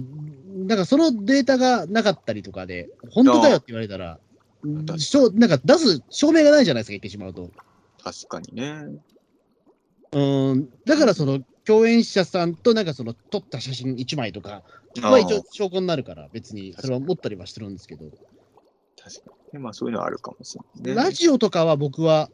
あの、あれですね、カンパケもらえないことが多いんで、ラジオはほとんどくれないよ。くれないから、うんあ、でも、えっと、な一社だけもらいましたけど、うんすぐ、まあえっと、出たやつ、はい、CD ですって言われて。たまにくれるけど、ラジオはほぼ。まあでもテレビもほとんどくれないけどね。テレビも、まあ、くださいって言わないとくれないし、みたいな。ええなんか遠慮しちゃうんだよね。こっちもさ、なんか言っていいのかなって思って。なんか、あの、ドラマ系とか映画系とかだったらくれるじゃない。うんバラエティってやっぱりさ、そういう意味で言うと、消耗品だもんな。うん、やっぱ消耗品なんだよね。さ悲しいかな。うん。そうですね。まあ、中にはだから、そのネット限定の番組で、ね、うんその会員限定のやつとかうん は、俺わざわざ俺自分で会員費払ってええ見たりとかしてますし、すごいな。でもその後まあもらえたんでよかったですけど、ええ でもそうしないと残せないじゃないですか、言ってしまうと。俺でもバラエティは俺もっと残していいと思うんだよね。正直ドラマとかと同じぐらいバラエティも再放送していいと思うんだけどね。ねえ、だからその膨大なアーカイブはどこ行っちゃうんだろうって、やっぱ気になりますよね、やっぱり。俺の出てる番組で言うとさ、あの、ビートたけしの超常現象 X ファイル、まあまあ年によってタイトル変わるけど、あれって結構マニアいる番組じゃないですか。うん。ああいうのって別に10年前の急に再放送してもいいと思うんだやっぱけどね。権利的にあれなんじゃないですかね。難しかったりっていう。そのやっぱり心霊写真とか借りてるわけじゃないですか、人から。そうか、そこか。そこですよね。だから勝手に使われたっていうのもあったりとか。なかなか難しい問題なのかな。いまやうん、いや、俺さ、いや、別にあの、いや、こういうこと言わない方がいいのかな。これ言うと、やってって言ってるようないやこの話はしない方がいいかもしれないですけどね。いや、なんかさ、していいですか、ちょっと。いいですよ。まあまあ、ポッドキャストなんか誰も聞いてないし、こんな、もう1時間以上も喋ってるから、こんな深い時間までは。誰もえ聞いてないなら、我々何のために喋ってるのか話ですけど、いや、えまあ、あのさこの、深いとこだともう、まこれはだから多言無業無言でね、たどっかでツイッターとか書かないでねって、釘刺すときはいいんですよ。いや、あのさ、たけしさんの超常現象 X ファイルで言うとさ、あの山口さんが大月教授を黙らせたっていうのがちょっと伝説的になってね。はいで、まあ、俺も当時感動したけど、なんかそこだけネットに上がってて、ついに肯定派が否定派を黙らせたみたいなのが結構ネットで、今は削除されてるかもしれないけど、すごい再生されてたのよ。そこだけ編集さ。あれすごいいいなと思って、俺、去年の年末で俺も大月教授から、あの、俺は性格的にさ、大月教授潰そうとか思ってないからあれなんだけど、大月教授から褒められた瞬間が去年の番組であったわけですよ。うん、うんそこだけ切り取ってネットアップしてほしいなと思って、誰かにじ。ゃあ、誰かお願いしたいです誰かおね。願いしますよ。あの、オカルト肯定派が大月教授を納得させた瞬間みたいので、で違法アップロード、違法アップロードの。今、YouTube はちょっとあれなんですよ。そうね、自分の Gmail アカウントとうん連携されちゃってるから、デイリーモーションあたりにね お願いして。あーデイリーモーションだとバズらなさそうな気がします。えーでも YouTube だとバンされちゃうからさ。そうか、そうか、それは良くないね。いや、そうそうこういうトークは本当良くないんだけど、いや、難しいのはさ、あのでも、いいともの時ってさ、ラジオ聞いてたら芸人さんがさ、結構 YouTube で見たって言ってたよね。いいんだ。まあなんか最近それもなんかギャグとして一つみたいな感じほんに。い本当はダメだ。だもんね、や、本当はダメだし、えまあえでもまあもうしょうがないと思ってるんでしょうね、もう。うん、まあ、ある程度は、そこも込みで考えてもらうしかないっていう時代になってきてるのかなって気は。で、穂積君だって自分の出演番組 YouTube 上がってたら嬉しいでしょ？まあそれはね、うん。だから僕の場合、まあそうですね、まあもうそれはもう見えなくてもしょうがないかなと思っちゃったりもあるし、だから僕の場合は、だからその共演したっていうところの証拠が一つ残ればいいかなと思ってるぐらい。まあ、でも証拠は確かに俺も一つは欲しいかなとは、やっぱり。うん。やっぱ本当テレビはね、出たことの記録が残らないからさ。うん。ですね。だからそこはだからなんか残れば、だからいいとも最終回とかぶっちゃけ俺、録画してないんですよ。あ、そうなの？え、でも何度も、あ、そうか、それネットで見てたってことなんだ。あのーネットと記憶ですよ。だって結構細かく、うーん。あいや、だからそれは結構俺、集中して見たからですよ。うんうん。俺は本当にあの、いいともの最終回はなんか、まあ最近はさすがにそんな見返してないけど、一時期はもう何かあると見返してたな。そこうん。うん。だから結構細かく覚えてるのは結構集中して見た見てたんだなと思って。あの時は CM 開けても爆笑さんいたのにね。そう、だからね、いろいろなんかね、うん、まあ、いいとも最終回もなかなかもうよ7年前だから結構薄れてるところもありますけど、えあんだけ引っ張って3分しかないとは思わなかったよね。えねえ、確かに。だ次だからその太田さんとね、松本さんが共演できる機会、だからなんか、なんかあればいいですけどね。もう俺でも本当にここまで来たら。もうちょこちょこ共演の時代はもう終わって、まあ、ある種一つの物語が終わるわけだけど、松本さんと太田さんの本当二人のがっつり差し飲みトーク番組みたいのでもいいと思う。まあ、太田さん酒飲めないけど、うん、なんか、もうがっつり絡んでいいんじゃないかなと思う。ももしくは俺わかんないけど、ドキュメンタルに太田さんが出ちゃうとかね。ああ、それはいいね。でそれで、太田さんすぐ笑うからなあの松本さんが来て、ね、太田さん、もうイエローカードっつって、ええいや、太田さんゲラだからね。そう。ん。すぐ、そこで太田さんと呼ぶかどうかもわかんないけど、ええ。まあまあ、太田と呼ぶのか、それとも、えこの間は太田って言ってたね。うん。えやっぱそこは後輩だから、ええ。あなんか、あのドキュメンタルでそのなんだ、あんま絡みがなさそうな芸人さんでも、うなんかその、ね、呼び捨てするのいいいいっすよね、なんか松あと。ちょっとありえそうなのは、笑ってはいけないに出そうじゃない？こういうことああ、でも、どうだろう、でもなんかそこ、あなんかん、のかな。太田さん出てきたらびっくりする。太田さん出てきただけで笑うでしょ、多分松本さんも。まあ、笑うけど、うんどうなんだろう。笑ってはいけないとかだったら、一瞬しか出さないでも全然成立するから、意外と出しやすい気がするんだよね、正直ね。そうですね、確かに。俺結構その、ねえ、えっと中居君が出てきた時びっくりしましたけどね。ああ、そうね、確かに。笑ってはいけないの時。そういう。結構あれはどす、んま、何も予想してなかったから、えそういうのはね、ちょっと見たいのまあ、でもほん、まあ、欲を言えばやっぱりがっつり絡んでほしいかな。ね。ね、でもね、多分性格的に松本さんって何回か共演していくと、いうまくいくんですよ。うん。あの、それこそたけしさんも、すげえそれを売りにしてたけど、たけしとひとしっていう特番やって、あん正直、あんまり二人の、二人の絡みが見たいのに、そんなに二人の絡みのシーンが少なくて物足りないなってこっちは思ったんだけど、その後にワイドナショーにたけしさんゲスト来た時はすげえうまく会話弾んでたの、お互いね。うん。なんか、ちょっと短い共演重ねたわけだから、そろそろもうがっつり、もう横に並んでトークして、いや、だからワイドナショーとサンデージャポンの合体スペシャルをやればいいんですよ。無理でしょ。もいうや、それは無理だろう。曲をいや、曲をまたいでさ、なんかさ前なんかそういうのやってなかった？あのーと、にフジテレビの28時間テレビと、スマステーションがやったと思うんですよ、確か。なんかね、そうだよね、なんか2曲、2つの曲で同じのをやるってやってたよね、なんかねや。った、やったかな、確か。それ、それはなんか、うん。なんかそのカメラアングルとかは違うかもしれないけど、サンジャポすごいディレクターみたいな人がすげえ頭抱えて怒ってるシーンがあったけど、あれ多分やらせっぽいんだよな。うんああなんかや、サンジャポは、でもサンジャポはちょっとね、あの、間に、あの、せっかくの共演を邪魔しそうな人がいっぱいいるじゃない、サンジャポは。ああ、その辺を確かに。その辺をサンジャポ側は整理した上でやらないと、ワイドナショーの人は比較的多分共演を盛り上げようとすると。はいはいはい。サンジャポはなんかテリーさんとかが余計なチャチャを入れてきそう。うん、もう目に浮かびますね。そうそうそう。あのーこういう時にあの、こういう時に一言もトークする必要がない杉浦太蔵とかがいろいろ言ってきそうじゃないですか。なんかそういうね、なんかありますけどね。そうですね、確かに。ああ、で今年はだからそこで言うと、その爆笑問題さんと、そのまあ松本さんのほか、だから、結構俺は、これは本当に、なんだろう、今年一番の痛恨って痛恨なんですけど、うん、あの伊集院さんがら落語界に復帰したじゃないですか。あ、はいはい。あれも僕はもう、チケット取りたくて取りたくてしょうがなかったんですけど、取れなかったから、まあね、それはもうプレプラチナチケットであれもすよね。言ってしまうと、絶対ないだろうと思ったことがあり得たわけなんですよ。確かにね。絶対ないと思った人がほとんどだじゃないですか。多分中澤さんも絶対ないと思ったじゃないですか。ないと思ってた、ないと思ってた。いそうそう。でも、実現したわけだし、みたいな。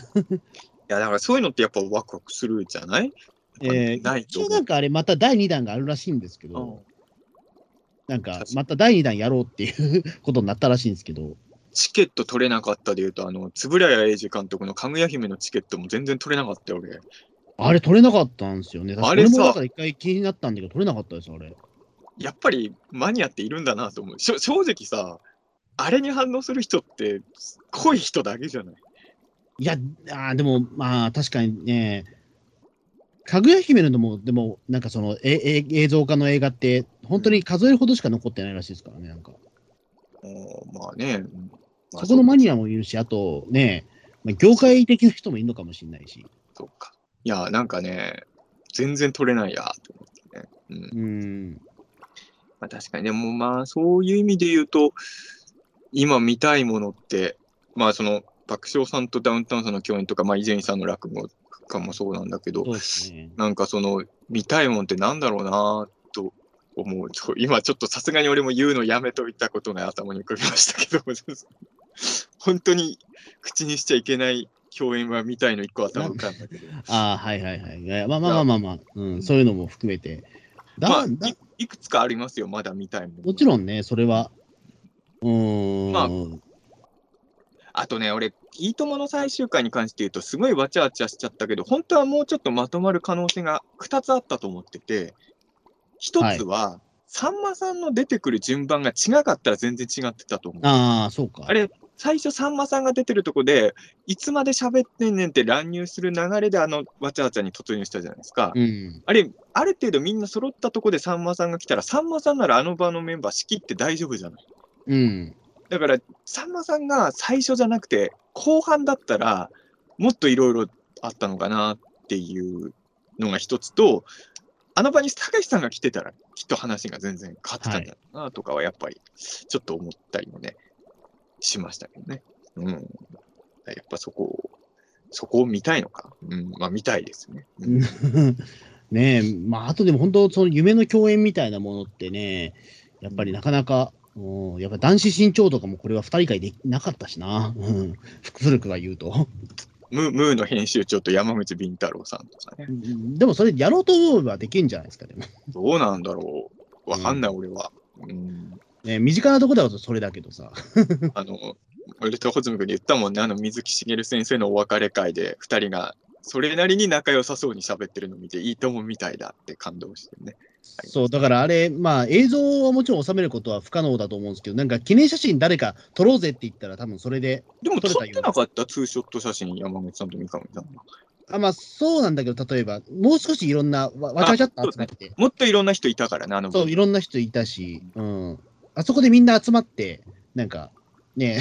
写真撮ってみたいな。いや、あれは水木水木しげる先生はやっぱすげえんだなと。あれ、うんもうあの、あのクラス、あのレベルの、なんだろう、その、わ集まり方はないじゃないですか、もう多分。うん。そうね。あれはやっぱりうん見,、見たい。あのーそうね。だからそういうのは、うん、まあ、あまだまだ。だからそれこそ僕ら野球あんま興味ないけど、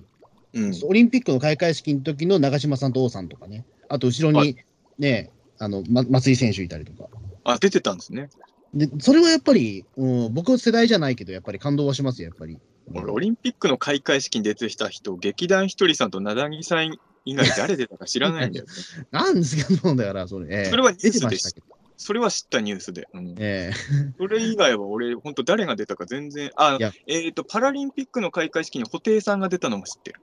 うん。その3人以外は誰が出たか全然知らない、マジで。まあそうですね。ええまあまあまあ、ええまあでも、とりあえずでもそれは、長嶋さんと王さんは結構大きかったんですよ、それは。ええうん、まあ、好きな人はね、感動しますよね、それは。僕もでも、その、な長嶋の、そんなに僕は愛着ある方じゃないけど、なんか長嶋さんとか、脳梗塞でも半身不随だったから、あ、動いてる今そんとこな感じなの、長嶋さんと。そうですよ。あだからそれでよろよろっとして、その後ろにね、松井秀喜が、その肩持って、あのね、聖火やって、で、あの3人はだって、ね、国民栄誉賞ですから、ええ松井さんはももらってんの？持ってます。えーだから、すごい国民栄誉賞が3人同じフレームに集まってるって、ちょっと見たことがないような絵だったんで、なるほど。あれはさすがに目頭が熱くなりましたけど。まあ、わかまあ、俺は見てないからなんとも言えない。見たら感動したのかもしれないけど、ちょっと話聞くだけだとちょっとわかんまあ、お俺、本当申し訳ないけど、野球とかわからないんで、えいや、これさ、本当世界違ったらさっき言ったさ、山口さんと三上さんの共演にう感動する人って限られてるいや、いや、それこそ共演すればいいじゃんで済む話じゃないですか。いや、それはでもさっきの野球だって一緒ですよ。興味ない人からしたら同じっていうね。まあ結局同じことなんだけど。あの、要はゴジラとコングの戦うことに何の心も動かない人たちもいるのと一緒っていうので、もう、だそうね、みんながどこの世界を気にしてる、まあ、それはだ今回のテーマであるダダウンタウンさんと爆笑さんもそうなんだけど、どうでもいいと思ってる人もいっぱいいるわけじゃないですか、そんなそうそうそう。ね、昔だからその、だから中田さん知ってるかどうかギリギリだけど、立川談志がその末広亭っていう予選に出たときに、うん、あの、これ落語界では大騒動なんですよ、これ。歴史上にないぐらい。そうなの、うんってなるでしょ？だでも本当はそれ、立川談志って、その予選に出ない人なんですよ。というか、あの、そもそも予選に出るための協会を脱会してる方なんで出たらダメなんですよ。なるほど。なんですけど、あの、通りかかったから出てるっつって出て、男子ってめくりが出たとき、その楽屋でおーってなったんだけど、あの客席の方はその事情誰も知らないから、あ男子さんもいるんだみたいな。そうか、落語ファンの人でもあんまりわかんないんだ、そこ。ファンでも分かんないんですよ。その楽屋は大騒ぎになったんですけど、これは歴史的な夜になったみたいなことになってるけど、意外とそれは客席伝わんなかったみたいな。いや、もうね、何の世界でも本当そうで、俺さ、あの、まあ別に今でも仲悪いわけじゃないけど、昔よく仲良くて一緒に遊んでたマジシャンの人がいて、えその人が言ってたんだけど、あの、マジック、あの、マジックマニアが喜ぶマジックって一般の人に見せても全然反応良くないんだって。はいはいはい。だからなんかもう、マジック好きな人ってもう、よく見るマジックはもう見見飽きてるから、マニアが喜ぶマジックっていうのはちょっとひねくれてる。うん。で、普通の人から見たら何が不思議なのかがよくわからないらしいんですよ。うん。だから、やっぱそういうことになってくんでしょうね、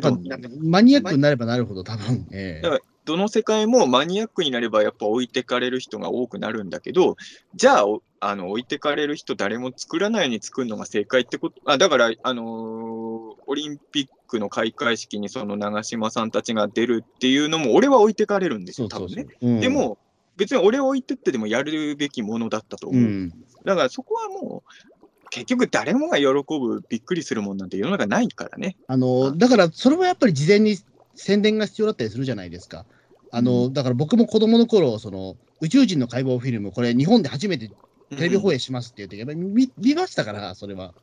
あれはだから、そんなにオカルト好きじゃない人も多分見たはずだ、あのそうそうそう、あれは僕ですら見たから、多分、フジテレビが、フ。ジテレビがだってあれ2回やってるからね、あの特番ね。うん。1回で飽き足らず。だからその、宇宙人のその体を解剖するとか確かに何回も見てるけど、その角膜を取るシーンは初めてだったんで、うんあ、それはいいシーンを見たみたいな。そうね。うん、そういうところのうまさはあるんじゃないですかね、やっぱり、その、うん出す側にしても。やっぱそういう引っ張り、あのどう宣伝するかですよね。やっぱ宣伝は大事ですよね。うん。うんやっぱこれは二度とないことだっていうことをちゃんと植え付けないといけないというか。うんそ確かにそこ、ここで見とかないともう、まあ、まあ、だからそこだけもネット時代になって難しいところにはなっちゃったかなと思いますけど、ね今だったら、まあ、うん正直言うと俺、あの、ラフミュージックも録画して、ほとんど早送りしたわけですよね。うん。その、見たいとこだけ見たわけですよ。うん。でも、ね昔だったらそういう見方できなかったでしょ？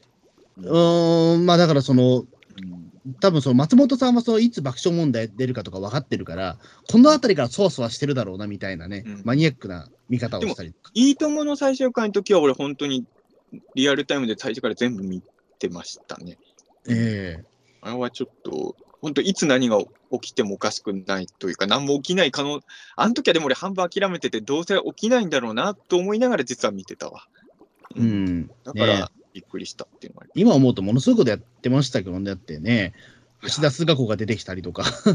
かにね。田中康夫チョークスリーパーされてたりとか。やっぱりいいともの最終回はもうす、いや、だ、だ、あれは本当すごかったよね。うんえあれだけのものな、やっぱその後のテレビでも見た記憶が、まあ、俺あんま見てないけど、オールスター感謝祭はあのくらいの人が集まるのか？もしかして。えいや、もうそうでもないっすね。昔は集まってたけど、今はそうでもないのか。あの、絡みもないでしょ、オールスター感謝祭って。そうだよね、正直ね。うーん。まあ確かに、あんだけいろんなジャンルのひ、まあそれはやっぱいいとものフィナーレだからね。やっぱそれは、うん、テレビ界の大事だからみたいなところですから、それはちょっとこの先なんかあるかって言ったら、ちょっとないですから。バイキングの最終回じゃそれできないですからね。ね勝 ち出すが子は、子は来れないですからね。いや、まあ、それは。だバイキングの最終回でおおってなるのは、多分サンドウィッチマンのもう一回地引き網じゃないですか。結局その、まあいや、それは見たいけど、うん、もう一回あれやるんじゃないですかね。うん、やっぱりそうね。いや、でもやっぱり結局、いろんな人の絡みが見たいんですよ。あの、え別にお笑いに限った話じゃなくてね。なんか、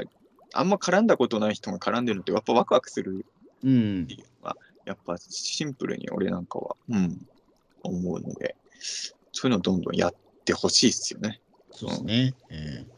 まあそんなわけで、まあね、なんか、一つでもなんかその共演、見たい共演の例が一つ出ればよかったんだけど、それもないし。え、いなんもないの？意外と俺実現しちゃってるかもしれない。だから、妖怪ウォッチと鬼太郎もやっちゃってるし。ああ。え、でもそれで言うとさ、俺やっぱり、いや、条件つけていいですか？うん。あの、絶対にゴジラが勝つっていう条件をつけて、その、ゴジラ対ウルトラマンはやっぱ見たいし、ああ、俺もうそれね、興味なくしちゃったんですよ、やっぱり。もういいかなと思って。もっと言うと、俺、全部が戦うやつ見たい。どういうこと？ゴジラもウルトラマンも仮面ライダーも戦隊もドラゴンボールもドラえもんもイデオンもみんなもストリートファイターとかあみんなででも、それに近いもので言うと、今 YouTube とかで海外のゲームであるんですよ。無限でしょ？無限じゃないです。あれ無限じゃないの？無限じゃなくて、ゴジラとウルトラマン、なんか、えっと、たくさんあの配置できるんですよ。例えば、ゴジラを100匹とか、ウルトラマンを 1000, 1000匹とか、それは知らないや。うんそういったゲームがあるんですよ。で、それは、あの、そのウルトラマン VS ゴジラみたいなことやったり、ね。あとその悟空とか、悟空をなんか1万人とか やったりとか、悪くないけど、やっぱゲームだとちょっと違うんだよな。まあ、それは違いますけどね。結局それはもうバトルドッジボールとかで我々体験し済みだからさ、うん、やっぱ映画でさ、あのちゃんと最後はゴジラ買わないとダメなんだけど、うん、もう俺はでもなんかそれもうちょっと卒業しちゃったな、なんか。い。や俺まだガキだからなのかな、それに、俺さ、実は大学生の時に、そんなもん出版されるわけないんだけど、作家志望の頃ね、あのす、べてのキャラが殺し合う小説を書いてたの、原稿用紙120枚やってて、そんなもん出版されるわけないじゃない？ええ。デビューしてるやつが書くもんじゃないんだけど、書いたのあ、それでも一応小説として凝ってて、あの、カフカの変身のオマージュなんですよ。朝起きたら随分なところですね。みんなえなんかに変身してるの。そう。えなるほど。起き起きたらなんかゴジラになってたみたいなね。で、みんなでなぜか殺し合わなきゃいけなくなるみたいなやってて、あの、いろいろあるんだけど、まあ、紆余曲折あって、原稿用紙120枚目でゴジラが勝ちましたね。はい。そう 結構バランスを見たのよ。こいつとこいつはぶつけちゃいけないとかいろいろ考えながらね、うん。やったりとか。でもゴジラ一回死ぬんですよ、その小説の中で。ええ最終的には勝つんだけど、あの、鬼太郎をゴジラが踏み潰すのよ。そしたら、ゴジラ、鬼太郎の雪で溶けちゃうの、一旦。一時退場するのよ、ゴジラ。水木漫画じゃないですか、もう本当に。そのまんまなんだけど、鬼太郎もやっぱり俺の中で愛情が強いから、ああ、そうか、殺せないんだ。一回、一回ゴジラと同士打ちさせた。でも、鬼太郎はそれで完全退場でしたけど、ゴジラだけはその後、紆余曲折あって、最終的に復活しますけど、えーそういう、まあでもやっぱ俺、まあ、ドラゴンボールとかその辺は別として、あの、オール特撮キャラ対戦みたいな映画は正直や、あの、ハリウッド、特に最近のハリウッドの映画とか見てるとやってほしいなって、あ。これはマジで。レディープレイヤー1でそのウルトラマンが出てくれたらよかったなっていうのはやっぱりうん未だに思いますけどね。あと、まあ、横を言うと、レディープレイヤー1はあれば VR だっていう設定だから、ね、いいんだけど、もうちょっと実写っぽい絵で作ってほしいかうな。うん。ん。それはやっぱりまだ、いまだに俺は、うん、見たい。そういう共演は見あたいかなと思うし、いますかね。うん。あと、この間の松本さんと安野さんの対談見たら、やっぱああいうのでいろいろ見たい人がどんどん出てきた感はあこの組み合わせでっていう、まあ、それこそロフトプラスワン的な組み合わせの、ね、あれですまあそうそう。だから、いわゆる芸人さん同士とかじゃないね。う。うんねそういうのはやっぱ見たいの今度僕、竹内義和さんと共演しますよ。ああ、なんかやるやるらしいね。うんそれは結構大きくないですか？まあ、夢の共演感はそれ、穂積君視点夢の共し演ですよ。いや、それは、それはさ、俺がたけしさんと共演するの夢の共演っていうのと一緒でさ、あの 視聴者からしたら、それいうのは夢の共演って言わないじゃないですか、それは。まあ言わないか。うん。それは、あのー そうですね。それは本当に、あのー夢の共演ではないですよね。えー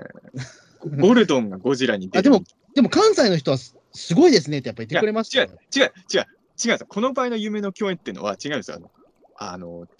視聴者から見たら。竹内さんと穂積君の組み合わせは夢じゃない。竹内さんすごい人だって俺もちろん分かってますよ。そこええ誤解しない。あの、俺が竹内さんと共演するのをテレビの視聴者が見るのと一緒じゃないですか、それは。あそうか。視聴者からしたら別に夢でもなんでもない共演ですけど、まあ、穂積君視点から見たら夢の共演ですね、それはね。あね、どちらかというと、竹内義和さんの方がやっぱりそれは上だから、やっぱそこはうん、穂積が招かれてるというか、そういう感じだもうそれはもうどちらかというとじゃないんですよ。どっからどう見てももうそうですね。うんそれやっぱ対等じゃないとダメですもんね。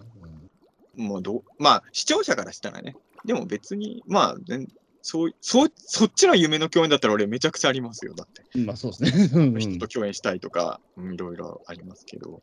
この組み合わせというかね。そこはまた別でしょうからね。うん、まあでもそういうのは、いや、いやでも俺はやっぱりコラボ大好きなのかな、じゃあ、いっぱい見たいわ。ねうんえ確かにな。でも確かにこのもうちょっと心躍るコラボが僕最近やっぱそのコラボ欲がやっぱだいぶ俺、消えちゃってるな、やっぱり。一個見たいのは、太田さんと松本さんと博士だね。あちょっとそこは見たい。どうどうすんのよっていう話を。ちょっとそこはやっぱ見ときたいかな、一回。うんあ、ですね。うんまあ確かに。、あとは本当にあの収録終わったと言うけど、今一番見たい夢の共演はああの人とあの人っていうのはあります。うん。やっぱね、いろいろありますよね、そこ、ね。まあちょっとね、なんか夢の共演ね。うん。でも、あの、やっぱり言ってる人、正論だなと思ったけど、要は爆笑さん、まあ、トンネルズさんもそうだけど、共演しないからこそ価値のあるものっていうのも世の中にあったんだとしたら、ね共演しちゃったことで、叶っちゃう寂しさを感じてる人の気持ちは分からんでも一応ないうんから、そこはやっぱゲロロマンで残しておくべきものも、まあ、当然あると思うし。でも、やっぱり人間いつ死ぬか分かんないから、俺はどんどんやってほしいです。やっぱあの、見ないで終わるのはやっぱり嫌だなって。そうですね。だからそれこそ志村けんさんとかもね、あのようやくその役者業をやろうとしたな矢先のことだったんで、そうだね。そこは本当に、ああ、もう本当残念だなっていう、俺はスクリーンで駆け回る志村けん見たかったのに、ポップ屋じゃなくてと思って。ポップ屋全然駆け回んないからね。うん、うんねガチのその志村さんの芝居を見たかったという、だからその、